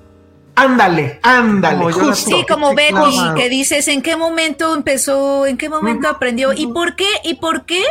Es que de nuevo, eso es lo que ya, o sea, porque esa es la única forma de ser relevante como mujer, o sea, tienes que saber pelear y saber ser sicaria, casi, casi, o sea, ¿por qué no podemos ser también de otra forma, no? O sea, también Porque es eso. no era mamá. Ni tampoco era científica, era princesa. Ajá, pero puede ser Pero también princesa y se ser como inteligente. es de siempre o sea, rescátenme, también no hubiera sido A lo mejor le gusta, o sea, si es como, si es un personaje tipo Legally Blonde, me encanta, o sea, sabes como este, este, este, estas otras formas de ser mujer y tener otras personalidades que no son sé pelear y sé no sé qué, sabes que también es como, también podemos ser de otras formas las mujeres, es ¿no? como, No es como el, ser. síndrome de Indiana Jones, ¿no? De que soy inteligente, pero véanme pelear. Si no valgo nada si no sé pelear como Indiana Jones. es un profesor, si no es un me- doctor en arqueología. Que a nadie le importa. ¿Saben, sa- ¿Saben qué parte sí está chida? Hay una cosa que sí está muy chida. Ah, Hay, un, hay una secuencia donde la película te contagia la frustración que era jugar Mario en realidad. Porque ya ves que era así de, ups, ya me caí, otra vez. Uh, ups, eh, avanzabas tantito y ups, ya te caías en otra cosa. Y era una y otra Ah, y otra y otra vez. Eso sí lo contagia. Y no, y no es crítica, o sea, sí se ve que realmente lo pensaron. Esa secuencia sí es así como de órale. Esta sí te la llevaste súper bien. Pero la verdad es que todo lo demás, pues no. eh, ah, bueno, ya no, hace rato de aquí pusieron un, ya nos aclararon la duda. Koopa era en Japón y Bowser era en Norteamérica. Pues no estaba mal, ven cómo Nostalgia sí. tenía razón. Sí. Oye, en un super chat nos dice Jack Fan eh, que Illumination hizo Sing 2 y que es padrísima. Sing uno me Yo- gustó yo a yo no secas vi y Sing ya no la 2. vi. Ajá, yo Intenté tampoco. ver Sing y la verdad es que no. Yo tampoco.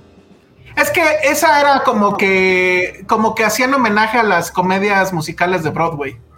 Pero de nuevo, de nuevo tenía estos, lo que sí tienen es que tienen trailers padres y tenía Sí. este, tenía esta onda de que querías ir a ver a los animales canta, o sea, Reese Witherspoon cantar como un elefante o a Taron. Egerton como un gorila y, y además tenían derechos de todas estas canciones pop increíbles. Entonces sí tiene esas cosas, o sea, Illumination tiende a ser muy inteligente de hacerse de esos elementos y esos recursos para que a lo mejor su guion que no es como tan bueno, ¿no? Como tipo Pixar o cosas así, este jale un montón de gente eh, y, la- y les va muy bien. Sí, sí, sí, sí. Este, Sing es el Glee de Illumination, dicen. Eh, que se me olvida el temazo de Bowser. Eh, no, ya lo mencioné. Tiene un tema musical Sí que está muy cagado. Esa es una de las cosas chidas. Que si me quedé en la escena post créditos, claro que me quedé en la escena post créditos. No, pues no voy a decir qué es. No, pues ahorita no. Pero el homenaje se divide entre dos películas. Es un homenaje a, a una de dos películas, depende de tu edad, ¿no? Pero sí está. Ok. Después está cagado. Oye, ¿y dan como pie para una secuela? Sí. Sí. Pero ¿saben qué es lo más cagado que me di cuenta? ¿Se acuerdan ustedes del programa de televisión de Mario? Sí. No. Que, que puse el TikTok. Había un programa de televisión de Mario donde un tipo gordísimo, además, Lo porque sí estaba. por eso. Ajá. Creo que sí, creo que sí. y uno flaquito y cantaban. Ese, ese tema musical está en la película, es el del inicio. Si no saben de qué estoy hablando, vayan a nuestra cuenta de TikTok y ahí Yo era está. muy fan de ese programa de televisión. Yo recuerdo que también lo veía, pero viendo la, la intro, porque había dos intros, una animada y otra con estos dos pues, actores que hacían de Mario, ¿no? Y bailaban así. Pero la intro de esa serie animada es la película, es la misma historia. Son los plomeros, están en Nueva York, de alguna forma se van al mundo mágico, ahí está la princesa, tienen que derrotar a Bowser o Koopa, como se llame, este, pero es eso. En realidad, pues tampoco se quemaron mucho el cerebro. Alguien diría que estuvo bien. Yo diría que en estos, o sea, estando la vara tan alta con cosas como Lego y todo lo que ya dijimos, creo que sí merecíamos una cosa un poquito más padre. Pero bueno, Mario y Barbie son las películas que más espero del verano, dice Andrea Marés. Ya tengo mi cosplay de Peach y pronto haré uno de Ken. Ah, pues mándanos fotos, Mares. Ay, Pero hay- en la función de ayer, que por cierto, este, eh, ah, bueno, tuvimos ganadores, regalamos boletos. Sí había mucho cosplay, mucho. El más cagado fue una chica que se fue de, de Yoshi. ¿Sale Yoshi? Sale muy de segundón por ahí. Ah, yo Si lo ves lo atrás. Sí, Siempre lo escogía. Yo también. sí, claro. Ay, bueno, tú porque seguro. Yo No, pues, escogía decían siempre, toda la vida. en Mario Kart yo escogía a la, ¿es la prima de la princesa? Daisy. Sí, La que es Ah, la princesa naranja. Ah, la que estaba Ajá. guapa. sí. Bueno, acá la princesa pues, se ve guapa. El que también está cagado y tiernecito pues es Toad. Porque pues es Toad, ¿no? El honguito. Sí, ¿No sale la honguita? Porque hay una honguita que No. me caía. Toadette. No.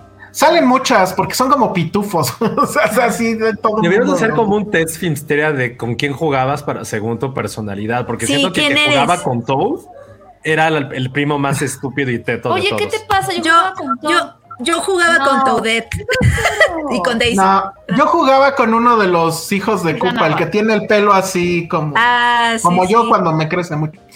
Ajá. Deberíamos de jugar en línea. ¿Te acuerdas cuando jugábamos, Elsa? Sí, pues no lo hemos hecho por falta de tiempo, la neta. Sí, no. Pero deberíamos de armar, Party. deberíamos de armar uno y, y que la gente entre, ¿no? Y nos reta. rete. ¿Cuál? Sí. Es que en- luego en los, eh, los amiguitos filmstéricos se, su- se, se conectaban con nosotros y jugábamos. Pero jugar qué? Mario Kart. Eh, Mario Kart. Ah, Mario Kart soy antifan total. me encanta. Lo odio. ¿Y, y entonces en dónde escogías personaje? Cuando jugabas en Mar- eh, Mario En Mario Party, En Mario Party. juegos, Hay que comprar un Mario Ah, Party. ya. Mario Party estaba increíble. Mario Party es muy bueno. También ese lo tengo. ¿Tú lo tienes, Ale? No, yo no lo tengo. Ah, para jugar en línea, está muy bueno. Mario Party sí está padre. Sí, compártenos tus cosplays, Andreas Mares. Bueno, pues eso es lo que tengo que decir. Este, ¿cuál Mario Kart? Pues el Mario Kart 8, que es el de Switch. Este, pues es eso. Creo que hay mucha nostalgia. Eh, yo debería de ser parte de esta nostalgia. Pues digo, a mí soy completamente público del NES y del primer Mario. Este, eso sí, el inicio, inicio, inicio de la película, si son fans, sí van a gritar así de. "Ay, pero no les quiero spoiler. Nada más que eso a mí sí me pasó. Pero ya de ahí creo que fue bajando un poco. Patty creo que tendría otra opinión, porque yo sí la vi muy emocionada también. Pero sí estamos de acuerdo en que comparado con Lego, no tiene. O sea, mucho. es un fanservice de Illumination como los Minions, punto. No, no, hay, no hay que darnos más vueltas. Sí, Pero los no, Minions. lo- los Minions lo que tiene es que es mucho chiste de pipi caca. Aquí no va a haber absolutamente nada de No, eso. por aquí lo cambian pipi caca por la nostalgia y está bien. Ajá, cosas tiernecitas. Hay un personaje muy loco que ese sí no supe de dónde salió. Ahí sí alguien sabe. Está en los trailers, que es una flamita azul que está encerrada. Ese personaje es, está, Ah, es hasta me suena oscuro, muy- Sí pero yo no me acuerdo. No sé Sí salía bonita, ¿no? Mario Party, cuando Sí. te ponían alguna misión. No es sé. que la flamita azul, a diferencia de las flamitas rojas, la flamita azul te sigue. ¿No? ¿O No sé, no me acuerdo. En el Porque juego hay de Mario, muchos- la flamita azul te sigue, te persigue. Porque hay muchos poderes. Bueno, no muchos, pero sí hay como dos poderes que yo dije, ay, eso pasaba. Y probablemente ya Es son de Mario. Galaxy, es la estrellita, dicen. No, ah, no, pero la. No, yo digo una. fle- Es una flamita azul. Es un Luma, dicen. Ándale, pero ¿qué era eso? ¿En, en qué juego salía? Yo no, yo no recuerdo, la verdad es que tampoco. Nadie No, no sabe. sé. Y había, hay otro poder que tiene que ver con hielo. Ese también me gustaría que alguien me dijera si sí existía o no. Pero bueno, pues ahí está. Este, yo creo que va a ser un trancazo. No hay mucho para dónde moverse ahí. Y a lo mejor, si la viera yo en, en idioma original, subiría un poco de puntos. Pero Sí, así como lo vi, inglés, La voy a ir a ver. Ah, no, ya sé, sí, no, se llama Luma. Sí, ¿Pero lo dónde pusieron. salía? Es como una Que en Mario Galaxy. azul. Ajá, en Mario Galaxy. ese no lo jugué. ¿Ese era el de 64? No, Sí. ah, Ah, con razón. Es que yo no jugué nada de, Galaxy. yo no jugué nada del 64. Esa consola no la tuve. Bueno, sale el perro de Dog Hunt. Sí. Ah, no, el perro no, pero sale el dog hunt, el dog, o sea, el pato. El perro a lo mejor sale, pero no lo, o sea, es que son detallitos que están en el fondo. Ay, Yo ¿sabes sí vi. qué? Siento que es un poco de una película que odié. Ahorita que dices todo esto, que es como de Ready Player One. A mí también me Mucho. recuerda a Ready Player One. Mucho, Ay, mucho. no. No, completamente anti yo todo esto. Y, y sí tiene otra parte que es un homenaje, siento yo, aunque no lo hacen tan explícito, pero es, es así como de, güey, esto claro que es, este... Ay, ¿cómo se llama esta película de los autos? Se me acaba de ir, espérate, este... Cars? Fast and Furious. No, no, no, otra de autos y que, se echaban el... Mad Max. Ma- eh, sí, es Fu- Fury Road. Uh, Obviamente ya saben en qué secuencia se vuelve Fury Road. Cuando Sí. juegan Mario Kart. No sé. Pero bueno, sale obviamente Donkey Kong. Que siento que eso está súper forzadísimo. Esa es la parte donde sí dije, híjole, lo tenían que meter porque lo tenían que meter. Bueno, ya que, que ya hagan un juego de Street Fighter o Mortal Kombat otra vez mejor. Ah, pues creo que sí van a O hacer sea, otra de o Street sea, en Fighter. película. Street Ajá. Fighter, mira, aquí está. Ver, Hablando de esas cosas, yo sí quiero ver los Caballeros del Zodiaco. No, yo no. Yo nunca lo vi. Sí me da mucha curiosidad. No se ve. Pero en la espalda, a ver. A ¿Qué ver. está haciendo? Ah, Ah, su de Street Fighter. Ah, Para la gente que no nos está viendo, Elsa trae una playera de Street Fighter. Que está bien Está padre, bien la padre. Está bien, Ay, padre. siempre escogí a Chun-Li. Pues es Muy que bien. sí, ¿a quién más? A una Bison. chona que traía un traje rojo. Ese era otro juego, Ale. ¿Ese era otro? Creo que. Chun-Li era la única mujer. Era la única. Chun-Li era la única mujer. Sí, era muy buena. Era muy buena. Era rompemadres con todo. Yo escogía. ¿Tú a quién escogías, Elsa? Yo en este escogía, o sea, en el clásico escogía a Hijo, y en el y en el extendido escogía a Bison y ya ahí me quedé. Siempre fui Bison. Y en, y en Puro Mortal. Kombat, y en Mortal Kombat, ¿a quién escogían? No, Mortal Kombat era repender. Ahí sí ya nada. Yo Mortal Kombat, por ejemplo, yo sí fui muy, yo era como, ese sí fue el videojuego que marcó mi vida, Mortal Kombat. Era ¿Y quién- ahí a quién agarrabas? la- la Mortal. Kombat Trilogy. O sea, yo me acuerdo que cuando viví en el Gabach, Ajá. había un comercial como que la gente corría por montañas Sí, y sí, Mortal sí. Kombat. ¡Combat! Y Sí. cuando, me, lo- y cuando me lo trajo los Reyes o Santa Claus, no me acuerdo cuál de los dos. Sí, pero porque me había nieve- nievecita, así me acuerdo que corría fuera de la casa y grité Mortal Kombat y me caí en la nieve porque era una montaña de nieve y me enfermé. Pero estuvo No, pero estuvo bien porque me enfermé, pero jugué Mortal Kombat. Pero jugaste Mortal Kombat. Es- ahí sí era, yo sí era bien vaguito del Mortal Kombat de Sega. Súper Pero a ver, vaguito. igual, Ah, ¿quién- quién- Sega. ¿a quién agarrabas? Mi favorito era Sub-Zero, Sí, claro. ¿Cuál es. Sub-Zero? El El azul. del hielo. El azul. ¿Cómo se llama? El que tenía Scorpion. como un sombrero Raiden. y que era Raiden. ciego. Raiden. Ah, yo escogí. Ah, pero no sombrero, era ciego, sombrero ¿sí? estaba padre y la. No, o sea, sí era bien vaguito. Me acuerdo que tenía un amigo, mi amigo de banca, se llamaba Eiji Hasegawa, era un japonés. Era mi mejor amigo de esa época. Me acuerdo que un día llegó y me dijo, güey, güey, güey, acabo de descubrir algo, porque pues japonés. Hay un código de sangre. Y yo, ¿qué? Pero eso era en Nintendo. Pero eso era en no, Nintendo. también en Sega. Sega venía de Default la sangre. No, no venía. ¿En serio? Y todavía me acuerdo cuál era el código. Era ¿Cuál era? A C A B B ¿Qué para sacar la sangre. No, pero estaba chido, porque Nintendo, eso sí, ahí sí se vio súper ñoño Nintendo. El, el- la versión de Nintendo del primer Street Fighter no traía sangre. La sangre estaba como gris, como sudor. Y así de... No, aquí la, aquí la, la sacabas. me con, este- con él también aprendí cómo sacar a Reptile, hacer todos los fatalities. No, ah, era sí, bien sí, vaguito sí, del- agarraba Scorpio. Scorpio, sí, era bien vaguito del. Pero a Scorpio. Pero ¿sabes por qué no me gustaba Mortal Kombat? Porque me sacaba mucho de onda que para bloquear el golpe tenías que apretar un botón. Y en Street Ay, Fighter no, nada más tenías que hacer hacia atrás. Eso Sí, es lo sí, que sí. siempre me. Ah, Me no, aquí tenías todo. que bloquear el golpe. Start. ¿Cómo? En Sega era con Start el bloque. Es que ese era el problema de Era bien Sega. Control no, no te daba. Y en cambio, el control de Super Nintendo Sí, para jugar Street Fighter estaba perfecto. Perfecto. No, y era aún peor en Street Fighter porque tenías que. No me acuerdo qué botón tenías que utilizar para cambiar de patada a, a golpes. Ah, sí, cierto. Había un, como un switch, ¿no? Para cambiarlo. Cambiar Era bien estúpido. No. Súper estúpido. Luego sacaron un control que ya traía los seis botones en Sega, Sí. pero pues. Ajá. Ay, hablemos de eso después. Porque eran mis Sí. dos- son los únicos dos juegos que jugué en mi infancia. Ah. De plano. Oye, y cuando salió el Nintendo 64, es que ese fue el Mortal Kombat que yo jugué. ¿No jugaste el Trilogy? Lo tenía mi vecino. Era bueno, ese me gustaba, ese me gustaba un montón. Ese sí no lo jugaba con él. Yo ahí escogía a la, a la que es verde, Jade. Ah, sí, ya sé cuál. Ella. Ajá. Yo jugaba con Reptile. Oye, ¿y la película de Mortal Kombat, pues a la, a la distancia no era tan mala o sí? No, sí, yo la volví a Sí. ver. Yo la volví a ver en pandemia. Vi Street Fighter y No esa. mames. Sí está bien mierda.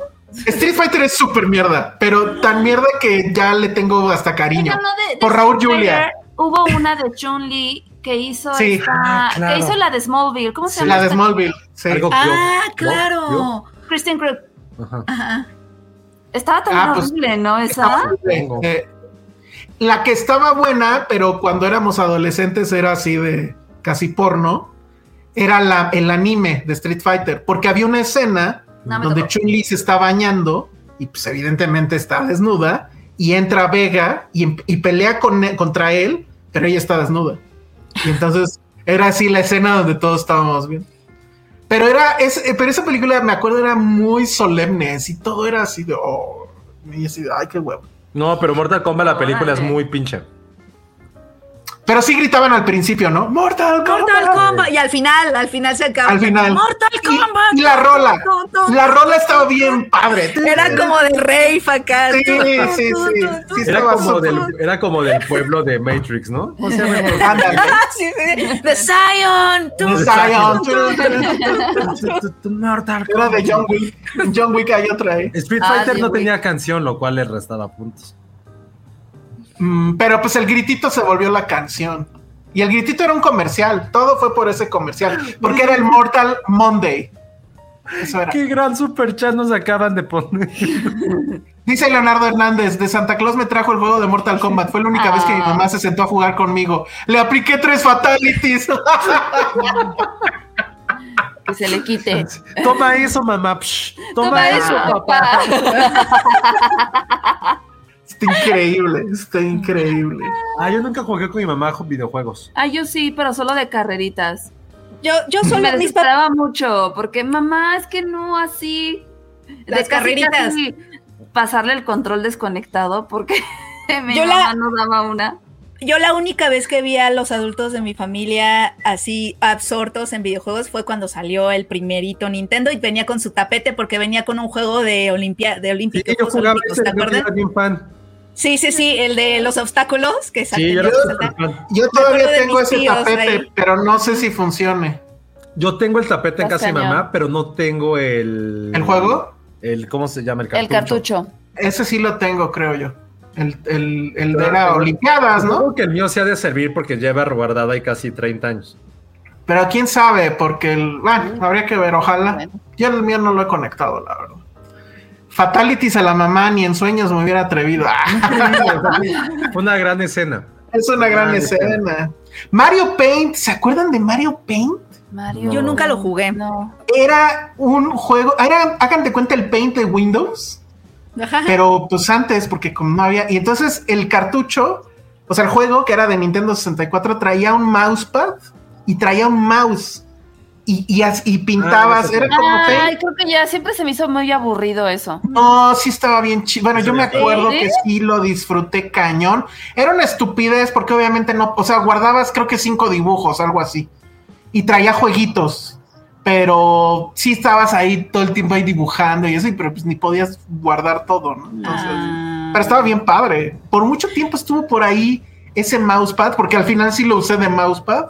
No me recuerda- me recuerda a un juego de PlayStation así rápido, o sea, nada más porque dijiste que para qué lo hacías y no podías ni guardar los dibujos. Era un juego super lame, pero como me gustaba, de un como aviador, fotógrafo, que hace cuenta que nada más volabas en una isla y ibas tomando fotos. Chic, chic. Creo que sí, pero no me acuerdo dónde era. Pero no podías ni guardarlo, o sea, nada más eran las que se quedaban ahí las fotos y eran del No, mismo lugar todo el tiempo. No, no, no era como que podías cambiar de lugares, siempre era la Suena misma isla. Estaba bien Suena el peor, pe- el peor penny. El Me, peor. me gust- me juego. gustaba un montón. Porque era como de, ay, ahora voy a poderle tomar foto al barco desde este ángulo. Ay, no, no, Está no. un poco boyerista. Siento que es stalker y te- No, pero igual sí, para los fotógrafos tenía onda. Era de, ¿no? ajá, era de, pa- de fotógrafos. Es como Ah, cuando yo tenía su simulador poder. de vuelo. Ay, Era ay. como de. ¿qué es? El simulador de vuelo estaba cabrón, pero pues, Pero, o sea, güey, entiéndele. era como. Ajá. Sí, sí. Todavía hoy, uno de los juegos más vendidos de Microsoft y que en Xbox es, el, el Flight Simulator. Porque además Sí, ahora en, sí. en 4K y todo ese rollo Sí, es pero no estaba locura. baneado porque fue el que utilizaron los del 11 de septiembre. Según, pero esa era una O fue un mito. leyenda urbana, sí. No, ahorita en el Xbox está. Ah, digo, a lo mejor no es exactamente ya igual, ¿no? Pero sí, sí sigue. A lo mejor sí le quitaron cosas, pues. Mira, este comentario está interesante. Gustavo Sosoya dice. Sosaya, perdón. Eh, pero luego no tiene ningún lore, ninguna historia detrás. Son tal cual muñecos y les hicieron una historia para la película. Y con Mario hay que meter los elementos conocidos de la historia. Sí tiene ese problema eh, a nivel guion, Total. pero pues tienes que encontrar la forma de darle la vuelta. Ahora, tampoco es así de a huevo que tenga que suceder todo como en el juego, creo. Y- Pero y- creo que para los fans sí querían ver eso. Sí querían ver eso, sí, sí, pero ahí está la trampa, o sea, véanla. O sea, no me la pasé mal, pero definitivamente no me emocioné como pues, con, con Lego. Ah, yo sí la voy a ir a ver. Y yo sigo pensando que no, o sea, todos los que ya están decretando que ya finalmente hay una gran película basada en un videojuego, no creo que hemos llegado todavía ahí. La serie, si tomamos la diferencia entre serie y videojuego, definitivamente The Last of Us sí es un buen matrimonio entre el formato de serie y la y el videojuego, pero estamos hablando de una cosa completamente Sí, Sí, son no distintas. es comparable. O sea, creo No, que se entonces- puede comparar con el de Sonic, que la verdad creo que nadie de nosotros vio Sonic. Yo no la vi, pero Sonic gana porque tiene a este güey, ¿cómo se llama? El, el villano, Ah, sí, ¿quién sí, era? Sí, ah, este, ah, Ah, Jim A. Jim Carrey, sí. Solo por eso gana, Yo definitivamente. la, a mí me la pusieron en algún lado, no me acuerdo qué fue. Está insoportable y en español mucho peor, ¿eh? Ay, no, en español va a estar terrible. No, Yo no, la vi en inglés, no. pero no la vi completa y sí me gustó, digo, así normal. Ah, ya me acordé porque se la pusimos a Ian cuando vino. Quería ver y me senté con él y dije, ¿qué es esto? Porque aparte me dijo en español y se la puse en español. Y sí dije, ¿Por? ay no, esto está No. horrible. No, soy- no. Pero, por ejemplo, de, de Sonic 2, ahí sí hago abiertamente este reto. Ay. ¿Quién puede ganarme en Sonic 2? no, de pues apuesta, nadie. pero de apuesta. O sea, sí puedo apostar algo. ¿Qué vas a apostar? No sé, algo No, pues que. Pero ¿por qué Sonic 2? ¿Que no el Sonic 1 era el bueno? Porque yo era el que yo tenía. Ah, ok. Porque era el que venía con el Sega que me, como que me regaló Santa ¿Y el. Sonic 1 entonces dónde venía? También, en- pero es que hay un Sega clásico, es el del Sega. El, ¿Al del circulito? Y el mío era el Genesis, que era como la segunda parte. Y ahí venía el 2. Mm, el. Genesis ya era así como que lo ponías. El 2 era el que traía Tails, ¿no? Ajá. Ok. Y después Sí, salió no, el, Sega, no. el Sega CD, que fue un fracaso. Como todo. Sí, sí, sí, sí, sí. Este, no sé si ya leo esto. Sí, ya, Dice- démosle. Dale. Ya. Rápido, muy rápido. Jack Fan este, nos dice cuál es su opinión de Calabozos y Dragones. Mi escena favorita es la cuando la actriz que se parece a la viuda negra escapa del castillo. La película Me. Fíjate que a mí no se me hizo tan me. O sea, de hecho me la pasé muy bien. Eh, creo que aplicaron una fórmula que me parece que es incluso lo que yo pensé que iba a pasar con Mario. O sea, es Calabozos y Dragones. No tengo idea. Yo, para mí, Calabozos y Dragones era un videojuego que, ¿se acuerdan de ese videojuego que parecía caricatura? Que estaba en las consolas, en, en las maquinitas, perdón. Que parecía que estabas controlando una caricatura tal cual. Este, yo no, jamás vi las otras películas, jamás jugué el juego, o sea, soy nerd, pero no tanto. Y este, y entonces lo que hacen estos cuates es que crean, o sea, generan una historia que pues es, pues sí, o sea, te sirve para avanzar la trama, o sea, me atrevo a decir que es interesante, y, la repone, y le retacan igual muchas referencias que yo no entendí, pero que dije, ah, seguramente eso es una referencia, seguramente eso es una referencia. Entonces, ¿de qué va? Es este grupo de ladrones tipo Robin Hood, que lo que hacen es este pues detener a otros criminales o, gente mala, vamos a decir, para regresarle ese dinero a los que se los están robando. Pues es este Chris Pine, es este Hugh Grant y es esta mujer. ¿Cómo se llama la mujer? Se me acaba de olvidar el nombre. Pero bueno, ahorita les digo. Y resulta que en algún punto él, todo esto está contado en un flashback. Rodríguez? Eh, eh, no, ¿sí es Michelle Rodríguez? Sí, ¿no? Este, a ver, déjame ver. Estaba hablando y me di cuenta de que estaba apagado esto. Sí, es Michelle Rodríguez. Sí. Este, entonces, bueno, lo que sucede es que ellos eh, eh, tratan de, recuperar un objeto que supuestamente te permite revivir a, una persona que tú hayas querido y que se haya muerto, que en este caso es la esposa del personaje Chris Pine. Todo eso te lo cuentan, insisto, son los 10 primeros minutos de película. Y alguien los traiciona y entonces Chris Pine y Michelle Rodríguez terminan en una cárcel. Y entonces ellos están en la cárcel justo recordando todo esto que ya les conté. Entonces, de alguna forma salen, que también está muy cagado. Y obviamente lo que intentan pues es recuperar eh, lo que habían perdido en ese entonces, que en este caso es que él tenía una hija que se la deja encargada a Hugh Grant y pues quieren otra vez ver quién los traicionó y pues de eso va a ir más o menos la película. El tema es que toda la cita, o sea, está muy bien narrada, o sea, la narración, todo esto que es diálogo de explicación y flashbacks para ponerte en la trama, lo hacen de una manera, o sea, lo exponen de una manera que tiene mucho sentido en la propia narrativa. Entonces es muy bonito porque dices, ok, me estás explicando esto que lo tengo que saber, pero lo estás haciendo de una manera divertida. Y tiene un chingo de humor la película, o sea, muy, muy bien. Chris Pine está increíble de su beta de, de cómica. Me llama mucho la atención eso. Michelle Rodríguez, en general todos, pero Michelle Rodríguez está súper bien casteada porque también hay este asunto del gender swap, por así decirlo, donde el, cabrón para los madrazos no es Chris Pine, es ella. Y tiene escenas de pelea muy bien coreografiadas. Y los efectos especiales están padres porque están mezclados con efectos visuales, por así decirlo, o sea, de, de cómo la cámara se mueve. Tiene un plano secuencia así muy loco, muy chingón, de, una, de un personaje que, su poder es cambiar de forma y convertirse en diferentes animales. Entonces, como la película en realidad es una haste movie, que a mí me encantan las haste movie, por cierto, este, hay un momento donde ese personaje es un ratón y tiene que escapar de un lugar y todo lo que hace para escapar es, se ve en ese plano secuencia brutal. Es un plano secuencia que evidentemente está hecho con CGI, pero aún así está increíblemente bien hecho.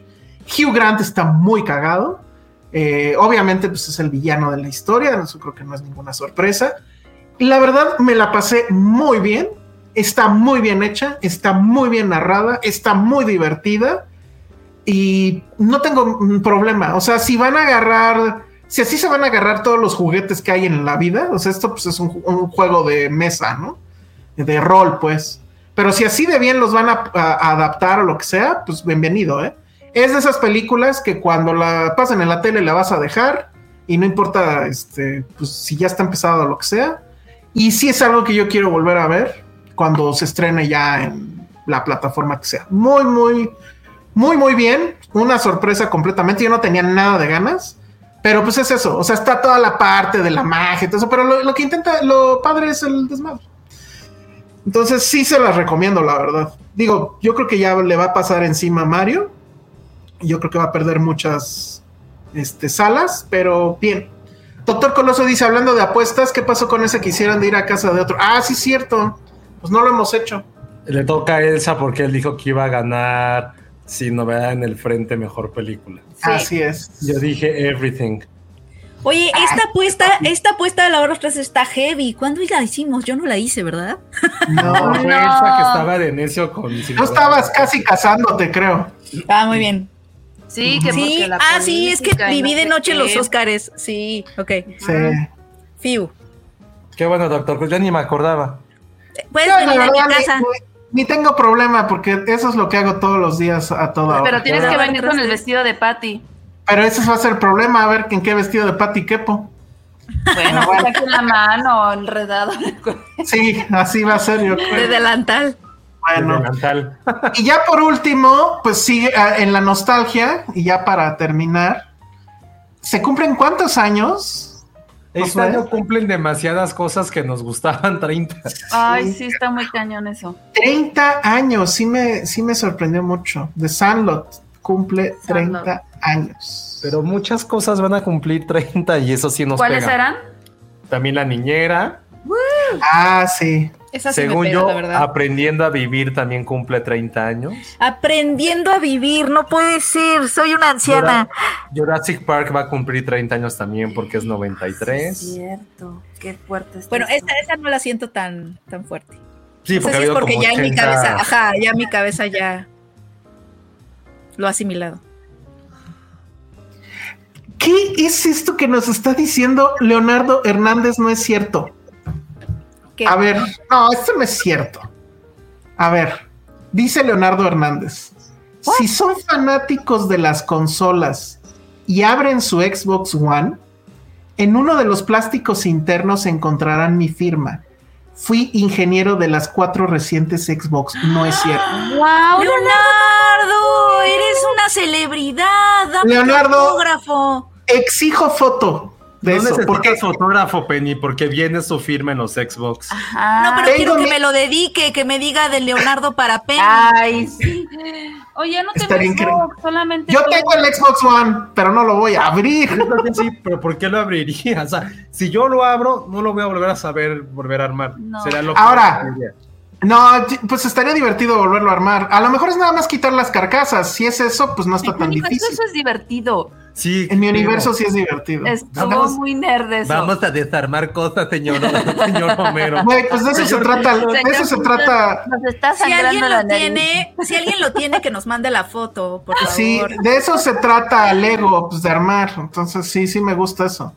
De hecho, la primer computadora que tuvo eso, según yo, fue la Apple II, que dentro de la carcasa venía la firma de Steve Jobs, de Wozniak y de toda la banda de ingenieros que estuvo en esa, en esa máquina.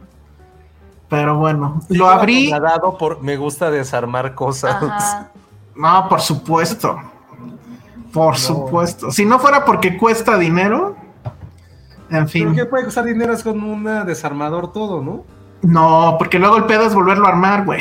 o sea, Pero Pero pues tú eres si lo ingeniero. desarmas, lo puedes volver a armar. no, No es tan fácil. Se ve que nunca se ha tratado de arreglar nada, ¿verdad? No, no, Ah. no mames, no. En la Sí. vida, o sea, no, no. Bueno, He armado muebles. Ay, de Ikea, que ya vienen ahí. No, no, yo he armado mis muebles antes de que muchas Ay, ustedes sí, te quisieran. Sí, Muchas de ustedes. Híjole. a mí armar los de IKEA sí me gusta, la verdad. Porque Güey, es como armar Legos. virgen y teto que he escuchado en mi vida que Sí, acaba de poner totalmente. Tati Montoto. Le gusta leer los instructivos. Yo nunca leo los instructivos. Totalmente. ¿Se acuerdan, ¿se acuerdan de, de, de IT Crowd? sintiendo mucha ternura. la cara de Penny ahorita. ¿Se acuerdan de The IT Crowd?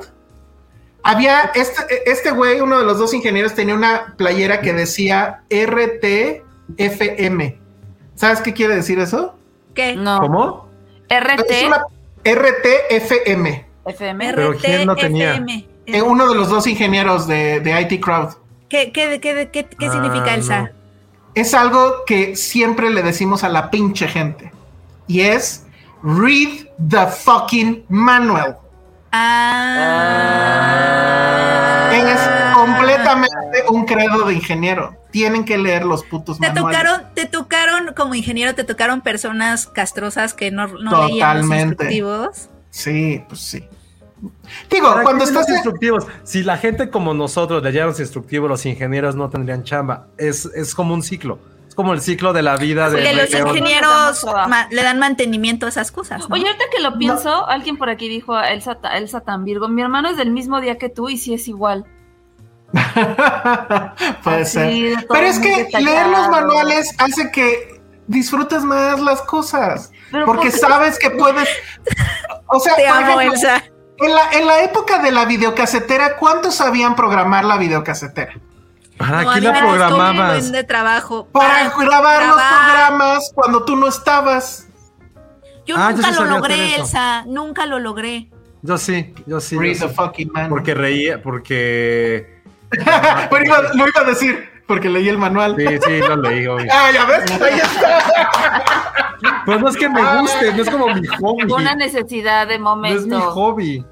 Es Parte que del- recurres al manual cuando necesitas algo muy específico. Si yo No. Es que ¿qué a mí me desespera leer el manual. Pero, me gustaría que las cosas fueran intuitivas. pero Ajá, sí yo por te he tenido que leer el algo manual. y lo que quiero es ya abrir la maldita cosa y usarla. Ajá, yo Entonces, también. Sí, El manual y me digo, quita tiempo de poder utilizarla. ¿Saben quién, ¿Saben quién descubrió eso? Bueno, ¿saben quién se dio cuenta de eso? Apple. No hay manuales Sí. en Apple. No nacimos con el chip ya puesto. Ajá, pero yo todavía soy de la etapa donde comprabas Windows y el manual era así de grueso. No, no, no, no, no. Pero así te enterabas de muchas Cuando yo cosas. leí el manual, de verdad que compré la rumba, sí leí el ah, manual. pues leíste el manual. Amo que se llame rumba. ¿Y si le ponen rumba? Yo le, eh, acá No. le decimos rumba, samba, mambo. rumba, samba, mambo. Ah, Yo le diría mambo, mamba, samba. La rumba. Pero realmente le- su nombre es Patterson. Patterson. En mi, se no, aquí sí le pusimos Artudito. Este, no. el manual de, de mi carro sí lo leí por muy obvias razones. Este, pero casi nadie lee los manuales de los carros tampoco. No, de hecho yo estoy, yo tengo ahorita el problema, Elsa, de que se me apagó, se me fue la batería de mi coche porque yo y los coches no somos Ajá. como los mejor, la mejor unión. Entonces se me fue la batería y cuando le pusieron batería se desconfiguró mi radio. Y ahora Ah, no lo puedo igual. aprender. Y en lugar de leer el, el instructivo, lo que hice fue llevarme una bocinita Bluetooth a mi. Ay, no. Sí, Eres- se eres- acabó la batería y ahora el reloj eres- es como 3 de la mañana y son las 5 de la tarde. Es Eres como, tan No pasa Oye, nada. eso también, por no leer el manual, toda la pinche gente de este país estaba como estúpida sin saber qué hora era el domingo, no sé qué. Sí, sí, sí, Así sí. de, Ah, no mames. Ahí sí apliqué la de, güey, o sea, read the fucking manual, no puede ser. No, yo no puedo, Elsa, ven a leerme mi instructivo para Ah, a ver, mi Leonardo radio. Hernández nos manda otro superchat, dice, denme una dirección de Twitter y les envío fotos. Pues Filmsteria. No, Filmsteria. Arroba Filmsteria y Ay, ahorita sí, lo- muy ingeniero, muy Xbox no sabe cuál es nuestro Twitter. Sí, ¿qué onda ahí? ¿Ven? Área estuvo 4 bueno. va a rescatar este mundo siempre. Arriba, Área 4. Arriba, Área 4 forever. sí. Pues si piensas que leer es parte de Área 4, leer el manual es muy Área es- 4. bueno, pero hay no de lecturas a lecturas. arte, literatura, historia. Ah, Es leer. Es leer. Dale chance, No. es leer. no. Pero ve a qué grado, a qué grado por no leer tengo mi, mi bocinita en mi, en mi coche de Bluetooth. Pero, Vení, pero a búscalo ver, en internet y ya. Es que ahí ya te amolaste lo porque dice. como funciona es que tiene una clave que debería de venir en el manual. Ajá. Y, y entonces cuando, pero es que más bien si se te ca- acabó la batería así completo, Sí. no, aunque se hubiera acabado, el problema fue quién te la puso. Porque, La los que la- Ah, porque ya le pusieron otra nueva. sí. Ah, no. O sea, nada más le, le pasaron corriente. No, pues sí está raro. Pero bueno, es que usualmente quien las cambia las baterías sabe que debe de puentear para que el radio siga recibiendo corriente y no pase eso. Ah. Y cuando pasa es con la clave y creo que tenías, o sea, hay no sé, un menú para que tú le pongas la clave y ya vuelva a funcionar. Lean pinche pero no sabes de quién es mi playera. Sí sé, eso es muy de ingeniero también. Ay, ¿por qué de ingeniero? Hay muchos ingenieros eran fans del básquetbol cuando A ver, los ¿de Bulls- quién es? Ah, ¿de quién es? No sé. Ahí ¿De está. LeBron? A ver, lee el manual para saber, ¿no? ¿Verdad? No hay, no hay manual de eso. Oye, pero ya no estamos hablando, no sé por qué nos Sor desviamos Juana acá. te juzga.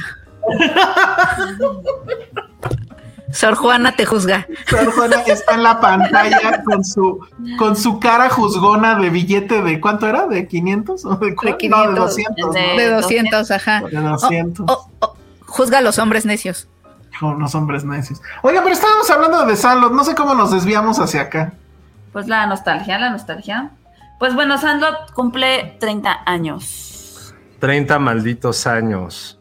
Pero sigue como si Sigue nueva. en nuestro corazón. No sé, creo que sería bueno eso, eh, tú, Penny. Tú, Penny, que tienes sobrinos, pónsela a tus sobrinos para ver cómo la reciben. Pues sí, Oigan, los niños ya no todavía- viven en las calles, ¿no? están como muy in- están como muy impacientes con las películas, creo que todavía mi sobrino. Pero ¿cuántos años tienen? Seis y cinco. Más bien, yo se la tengo que poner a mi sobrino. Sí, yo creo que más bien va para Ian. Mi, mi, mi sobrina, pero ¿cuántos años tiene? ¿Tendrá 10 tal vez? Tú eres igual de malo con, de la- con las edades que Iván. Iván todo el tiempo me dice, ay, tienen tres años y tienen ocho. No, en, la- en- Ay, no, bueno. en- en las películas, Penny. Yo siempre digo que es un niño de 10 o de 12 años, pero pues quién sabe. no sé. Pero bueno, este, mi sobrina que ha de estar entre los 10 y los 12. No, debe tener 10. Este, er- es muy fan de The Sandlot. Hu- Tuvo una etapa donde, no sé, ah, claro, creo que yo se la conseguí en DVD porque no estaba en ningún lado y la veía así una tras otra, tras otra. O sea, creo que sí tiene un allure con los niños todavía, ¿eh? Anda, Qué bueno. mi mayor tiene 8, era 8, no 10. No, bueno. Yo, Pero a mí, pues a es que mí- ya está bien a mí en un cumpleaños Elsa me la regaló en Blu-ray. Ah, sí, cierto. Sí. Que por Sí, ahí sí, debe sí. de estar. Creo que sí fue de las que conté. Ah, no, Ah, todos mira. los los conservé. Todos los conservé. Este, este, esta es una buena pregunta. Josué, ¿dónde la viste por primera vez? Yo siempre la he visto en el 7. Yo la vi Igual. en. O sea, la vi en tele, no la vi en cine. Fue en una época en que pues no, no iba al cine con, pues, con mi familia. Pero la vi en tele porque fue lo que les dije la vez pasada que hablamos de, de Chabelo y por qué a nadie de nosotros nos importaba. Eh, lo que les decía es que, o sea, teníamos como esa ley casi, pues mi mamá sobre todo, de tener cable.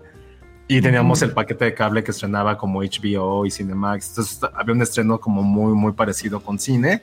Y recuerdo que la primera vez que, que la vi fue en tele, pero más allá por eso fue porque pues todos los niños estábamos en ese verano traumados con esa película, ¿no? Aquellos que la vieron en, en cine llegaban a la escuela y eran como, güey, esta película increíble, Ah. bla, bla, bla.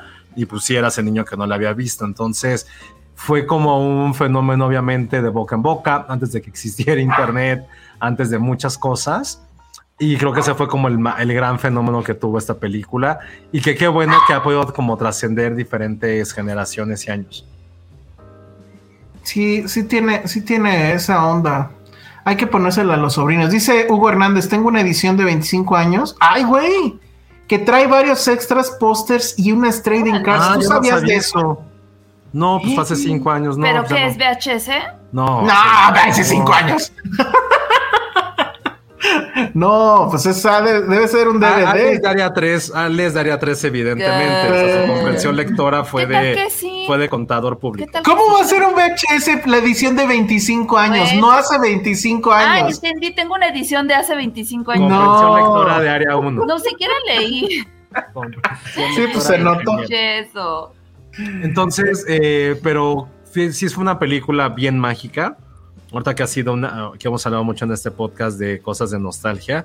Sí es una película que yo sí puedo asegurar que es de mis top 5 que he visto más, más en la vida. Que si está en la tele la dejo. Eh, no sé si se acuerdan ustedes tres, a lo mejor no tanto, que no son tan fans, de How I Met Your Mother. Hay un episodio en la primera, en la tercera temporada, cuando está Estela y no quiere ver Star Wars con, con Ted. Mm. Y que Marshall le dice, güey, es que esta es la película favorita de este güey. La ve cuando está triste, cuando está feliz, todas las navidades. Y siento que The Sandlot es un poquito eso para mí. O sea, la puedo ver en cualquier momento. La puedo ver cuando estoy triste, feliz.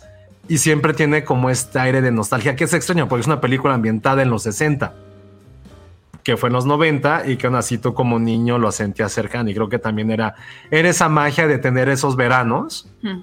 Que a lo mejor aquí en México no son tan fáciles de, de que pasen, pero tener eso, ¿no? Un verano con tus amigos que a lo mejor nunca más vuelves a ver en la vida y como es algo que los une. Entonces, creo que es eso, creo que es una película bien mágica, una película que creo que no ha envejecido mal y que probablemente no sé, porque pues, no tenemos hijos, si ha habido como algunas otras películas que logren como retratar esa magia del gran cliché de esos veranos mágicos con los cuales crecimos. Y no sé si eso sigue existiendo, que creo que es lo más triste, que no sé si sigue existiendo eso.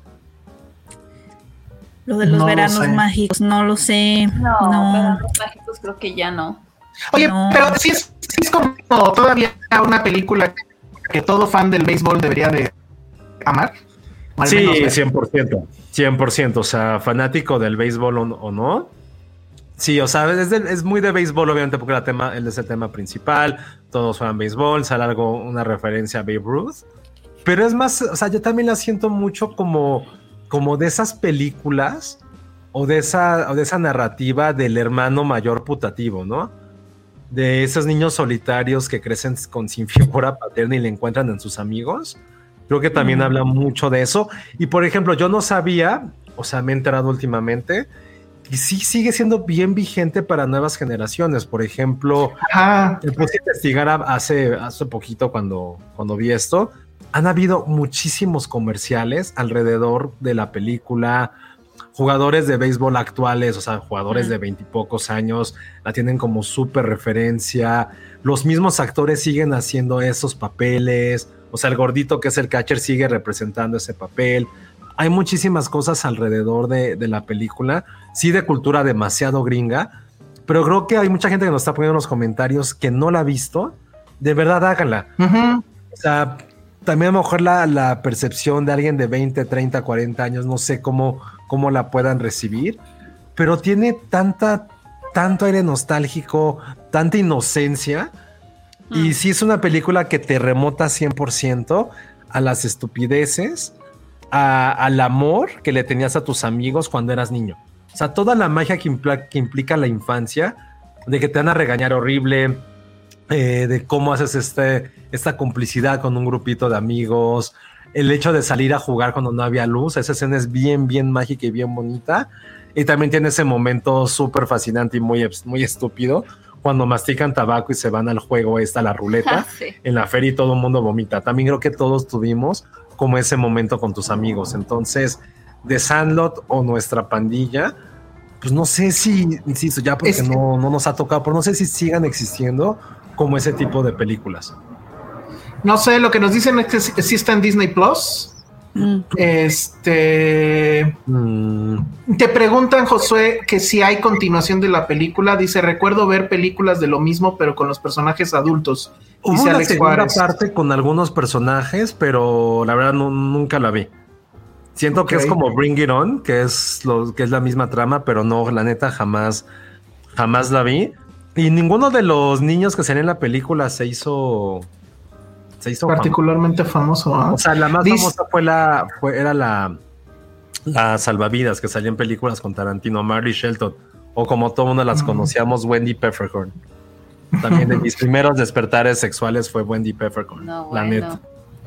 Oye, y aquí Patty nos dice: Mi sobrina se hizo fan a sus tres años. Sí, cierto, desde los tres. Ah. Comenzó a jugar base y le decía la película del perrote. Sí, Pero- cierto, como Es Ajá. eso. Qué bonito. Era lo que más recordaba. Si no eras fan de, de lo del béisbol, creo que era esta onda de la aventura de que te, o sea, que es que como niño te imaginas todo así súper exagerado y me acuerdo que la primera vez que yo caché esa peli, que fue en el Ujú. 7, me enganchó por eso. Porque sí, de, fue, Ujú. ¿qué- ¿cuál es el monstruo? Porque le decían el monstruo, me acuerdo. ¿Qué será? que ya que sale el perro, si dices, ay, ¿no? Pero, pero creo que sí tiene muchos niveles de, de lectura y creo que sí, independientemente de que seas fan o no del base, sí, sí, yo creo que sí la disfrutas. Sí, sí, Oigan. nuestro amigo Leonardo ya nos mandó las fotos. ¿Sí? A Sí, ver. déjenme ver. A ver, las puedo compartir. Esta es una foto de él. Sí se, sí se ve, ¿verdad? Sí. Él y toda la, o sea, está como que en un panel donde están las firmas de todos los ingenieros que trabajaron en el Wow. Xbox One en 2013 y es una frase que dice I made this launch Wow. team de 2013, launch team de 2013. Entonces está él sujetando ahí una ilustración que hizo así, no entiendo qué es. Y ahí está su firma en ese panel en, en- en- en la pared, la, la está él señalando. Y después, bueno, ahí, ah, bueno, ahí, ahí de nuevo. Y, y aquí está el Xbox. Lo que no veo es donde en el Xbox. Ah, sí, donde en el. Xbox. Pero lo que es cierto es que este camarada es uno de los creadores del Xbox One, el polémico Xbox One, debo además decir. Y bueno, aquí está. Y, y el Xbox Team le manda una tarjeta que dice: Thank you for making the Xbox One possible. We know that you also worked hard and made the sacrifices so that your family member could be part of the Xbox One ship team. On behalf Qué of Microsoft and millions of Xbox fans, thank you. O sea, hermano, tú cumpliste, cumpliste uno de mis sueños, ¿eh? Oh. Porque cuando yo estaba full ingeniero, yo quería trabajar en Microsoft. Todavía no existía el Xbox One. Se cruzó el cine en mi vida y pues sí, me atropelló. Pero mi idea era trabajar en Microsoft y me hubiera encantado ser parte del equipo que hizo un Xbox, el que sea. Este, y, y sí se ha de sentir muy chingón ser parte de algo que hizo feliz a mucha gente, ¿no? Bueno, y, y bueno, felices y con toda la polémica que hubo respecto al Xbox One y el Xbox anterior, pero bueno, como sea, es una cosa increíble. Ahora, insisto, no sé si es nada más la edición I Made This, que supongo que es la que les daban. Qué increíble, ¿no? Tener el Sí, no que manches. dice, yo lo hice. Está muy, muy padre. Pero bueno, no, esto no prueba que si yo abro mi Xbox, mi estimado, Exacto. este, va a estar tu firma. Este, Aparte pero aquí ya me jugamos entró- PlayStation. No, aquí en esta casa es Xbox y Nintendo. Nunca tuvimos PlayStation. Nunca he tenido nada de, de Sony. Pero bueno, qué increíble, hermano. Jugar The cómo- Last of Us, ¿ves? me, me faltó jugar de Last of Us. Leonardo Hernández, que además siempre nos está invi- diciendo que vayamos allá a, a Estados Unidos. Este, Ah, pues que ganen dólares, ya vimos por qué. es que iba. gana en dólares. Sí, estás, estás muy increíble, ¿eh? Este, mis respetos, sí, sí estás muy cañón. Aquí dice Hugo Hernández, fan, fan, fan de Xbox, fan de Leonardo, totalmente. Qué increíble. O sea, toda la historia. Hay un documental, por cierto, de toda la historia de Xbox. Está en YouTube. Dura un chingo, dura como. sí, son- sí dura como sus tres horas. Pero sí me lo aventé porque está increíble. O sea, desde la idea del la- el pleito con, con, Steve- con Bill Gates, todo esto del, del Xbox One, la polémica también del anterior, del famoso aro de la muerte, etcétera, etcétera. Rífate unos Xbox para los fans, ándale, estaría bien. No, o, o unas este, de los pases estos para los juegos, ¿cómo se llaman? El Game Pass o algo así. Pero bueno, está, estás muy increíble, mano. Qué, Está- qué somos orgullo. fans. Somos fans de ti y la verdad, Qué padre. gracias por seguirnos y escuchar, porque además tiene un buen escuchándonos y mandándonos superchats, pues digo, ganándola. este, y jamás nos había dicho esto y está, la verdad es que está increíble. Está Por muy- razón mandaba superchats. Sí, pues sí, llega así, mira. Así, Ujú. the dollars, the dollars. Bueno, pues entonces creo que con esto ya eh, terminamos. Sí, ¿verdad? Ya no nos falta Sí. nada. Perfecto. Entonces, pues creo que estuvo buenísimo. Harta nostalgia para todos en este episodio. Y este, bueno, pues muchas gracias a todos por escucharnos, por estar aquí, aunque Semana Santa y eso, este, ojalá. Un muy buen número, qué bueno. Sí. Un buen número para hacer Semana Santa, definitivamente. Ándale, Sí. que nos mande códigos de Game Pass. Ay, sí. no, estuvo increíble, ¿eh? Yo la verdad es que estoy muy emocionado. Qué bien. No, no, te, te- no sabía cuál era tu cuenta de Twitter. Ahorita mismo te voy a seguir. Porque sí no le bien. mandes nada. Sí, no, déjame lo faneo para que me mande algo. Y ya no sé si abrir mi Xbox One o no, ¿eh? Pero no, bueno, ya quédate quieto. estaría bien, pero la bronca va a ser armarlo otra vez. El Play es de pudiente, sí, la verdad, sí. Y Xbox era del pueblo, dice Alonso Hernández. Ay, Totalmente. Sí, claro, totalmente. El, digo, ahorita el Xbox, el Series X, que es el más cabrón, que sí le anda rompiendo la madre al PlayStation 5 en cuanto a máquina, o sea, procesador y todo eso, no en juegos, la verdad. PlayStation 5 sí trae muchas cosas muy cabrones. E- Ese sí está al precio, está como en 10 mil y el, y el PlayStation 5 está en 15. Y Xbox tiene la versión barata que está como en cuatro y medio, que pues ese sí es el del pueblo, ese es el que yo tengo, porque sí está muy caño. Pero bueno, muy bien. Que pongamos el Twitter de. No, pues si él no lo pone, no, porque a lo mejor no le gusta. Chéquenlo en, el, chéquenlo en, la- en nuestra cuenta de Filmsteria. Ahí nos puso las fotos y pues, seguramente viene con, Ah, con su claro. handle de, de Twitter. ¿Sale? Muy bien. Muy bien, fue el episodio de videojuegos. Segundo episodio al hilo que hablamos de videojuegos. Pero ya, en la que viene ya. No sabemos de qué vamos a hablar, pero bueno. Que no suene la alarma sísmica. No, le pasó a Ale. A nosotros, a, licuachelas. nosotros, a nosotros también nos pasó, estábamos con, estábamos con Charlie del Río. ¿Y quién gritó como Flanders? Eh, Charlie del Río. Está sonando la alarma sísmica y se fue. Iván y yo nos quedamos así de está sonando, no está sonando, y luego ya nos fuimos, pero sí, Charlie, la, la alarma y se fue. Este, acá, acá fue, estaban este Jaime, Ajá. estaba Ale y estaba Checo.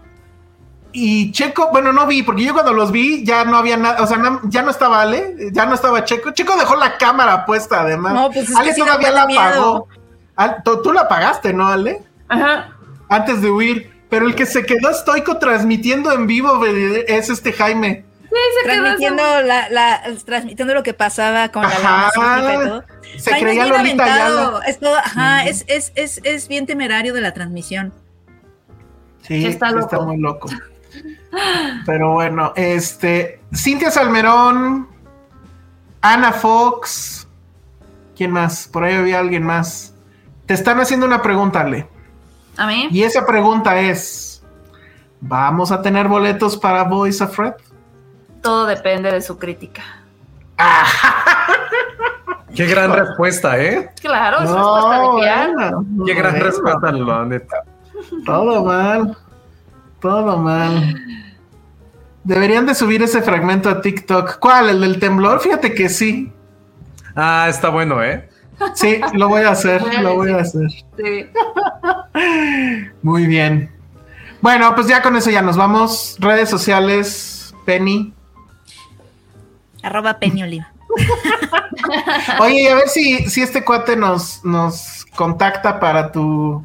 Bueno, para el libro sí, que me les hizo. encantaría tener ese libro, amigo Brandon. Sí. Muchas gracias. Ah, mira, a ver, rápido, rápido, rápido. Antes de que nos vayamos, ya nos mandaron las fotos de la edición de 25 aniversario de, de The Sandlot. A ver. A ver, para que lo cheques, Josué. Déjame, ahorita les comparto la pantalla. Es esta. Se ve. Ajá, es un Blu-ray con copia digital. Tiene No mames, 10 lo tarjetas de tops de béisbol, el booklet Ya lo vi, ya lo vi. y el Lo póster. estoy viendo. Y aquí No viene la parte de atrás. tarjetas Está muy increíble. Las, Qué bonito está. las tarjetas. Ahí está abierto y ahí está todo. Las tarjetas, el booklet de 25 aniversario, el póster. Muy bien. Ya sé que le voy a Oye, regalar ya, a ya he comentado que yo coleccionaba tarjetas de béisbol ya, ¿verdad? Sí. Mm, Sí, pero ¿dónde están, mano? En casa de mi mamá. Aquí todavía, tengo unas aquí todavía. Pero Pues- coleccionaba muchas tarjetas de béisbol, me gustaba mucho. mucho Pues yo creo que ahí, ahí ya está tu retiro, mano. No, ya nadie compra. No, Vende. claro, claro. Bueno, te las compro. te, te doy un dólar por cada una. Ay, sí. Opinión de Elsa sobre la aparición de Lizo en TM3. ¿Qué es TM3 de Mandalorian? No ¿Qué es sé. TM3? Yo Bueno, voy a que- decir algo peor. No sé, o sea, sé quién es Lizo por nombre, pero no sé quién es. No, yo sí sé quién es, es cantante. Estuvo en la campaña de, de Absolute, por eso lo sé. Ah, Pero- no tengo idea. O sea, sé quién es, sé que está gordita, pero no sé Ajá. qué mierda. Es cantante, es cantante. Eh, bueno, lo leo esto porque es un superchat que se nos había pasado. No sé qué es TM3. Si es de Mandalorian, temo decirles que es la fecha que no he visto uno solo de la última. Me- obviamente lo voy a ver, pero no sé cuándo. Perdón. Bueno, Yo eso ya fue. fan de Mandalorian esa temporada. Ah, tengo que verla. De- y de, este de Ted Lasso y de Succession. El último de Succession estuvo increíble. Llámense la fiesta de celebración a que sea un bar de Summers. Va a venir algo por ahí. No Oigan, podemos. pues si no, la próxima semana, si no tenemos ningún estreno fuerte, pues el recap de todo, de Succession, de Mandalorian, de Ted Lasso.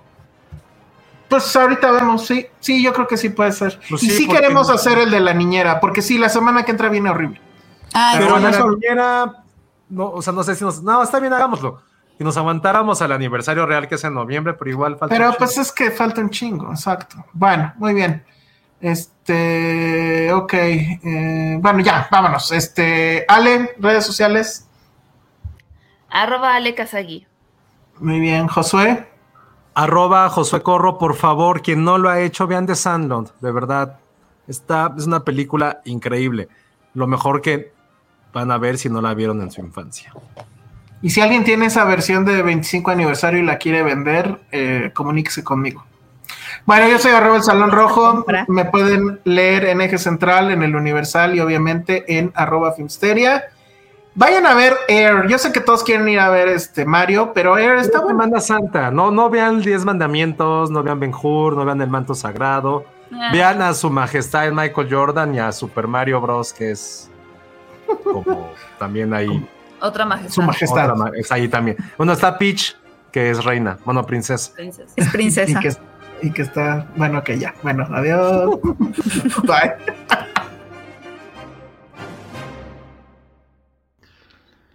Pero no se vayan porque todavía me faltó hablar de una serie que se estrena en Lionsgate Plus que se llama The Capture. Es en realidad la segunda temporada de esta serie que hace dos años tuvo mucho éxito en, en el Reino Unido. La serie se, eh, se sitúa en ese país.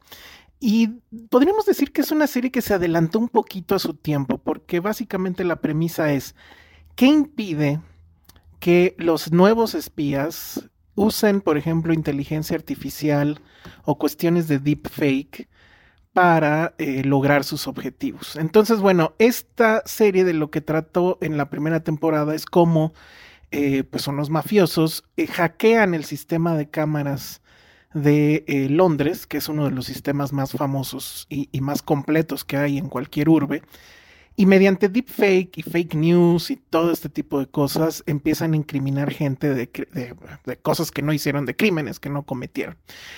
En esa primera temporada tuvo mucho éxito. La verdad es que es una serie que si bien la premisa es adelantada a su tiempo, algunos años, a mí me pareció un poco, pues sí, juguetona, por no decir un cuanto tanto ridícula. Sin embargo, tuvo mucho éxito y ahorita estamos en la segunda temporada. Una segunda temporada que creo que lo que plantea es interesante. Y entonces tenemos de nuevo a esta actriz que se llama Holiday Granger, que hace el papel de la policía Rachel Carey. Y el nuevo, eh, pues el nuevo caso que tienen que investigar es el de un ministro, el ministro de Seguridad de Londres, el cual está siendo pres- presionado por una empresa china para que cambie justamente todas las cámaras que tiene el país y que sean cámaras que tienen reconocimiento de facial.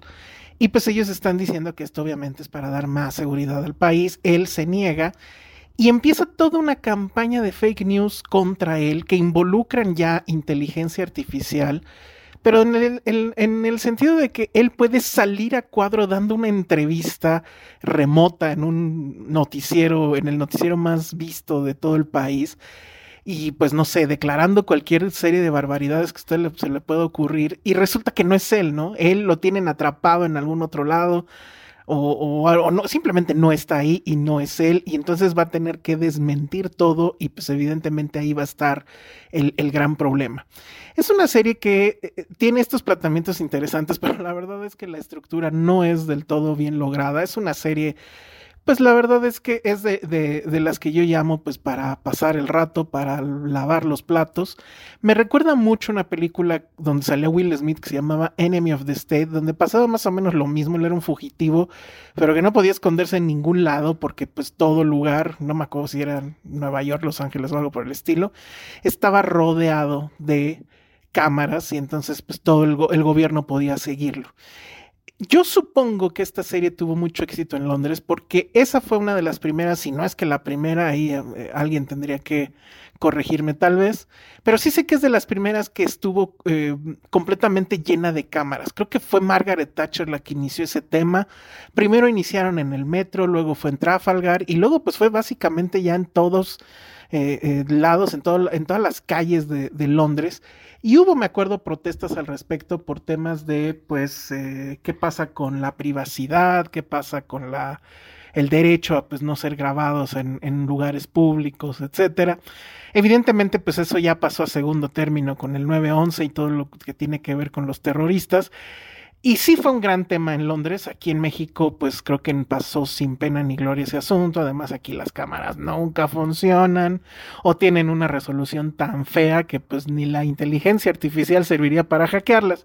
Pero bueno, es una serie divertida, que tiene un planteamiento interesante, que probablemente no tiene la mejor manufactura, pero vamos, eh, si ya llega a la segunda temporada, pues es que sí tiene algo que ofrecer, la pueden ver en Lionsgate Plus, se llama The Capture. Y esto fue Filmsteria, nos escuchamos la próxima semana.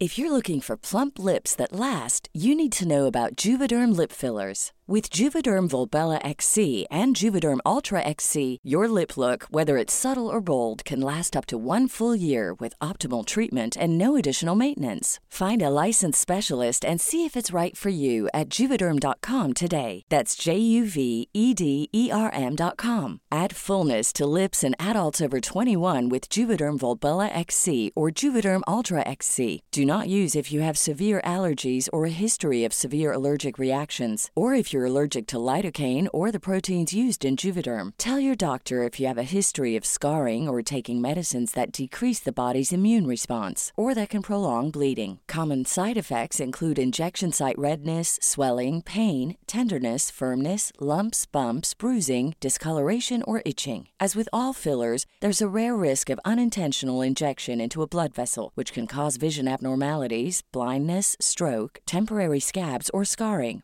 For full important safety information, visit juvederm.com.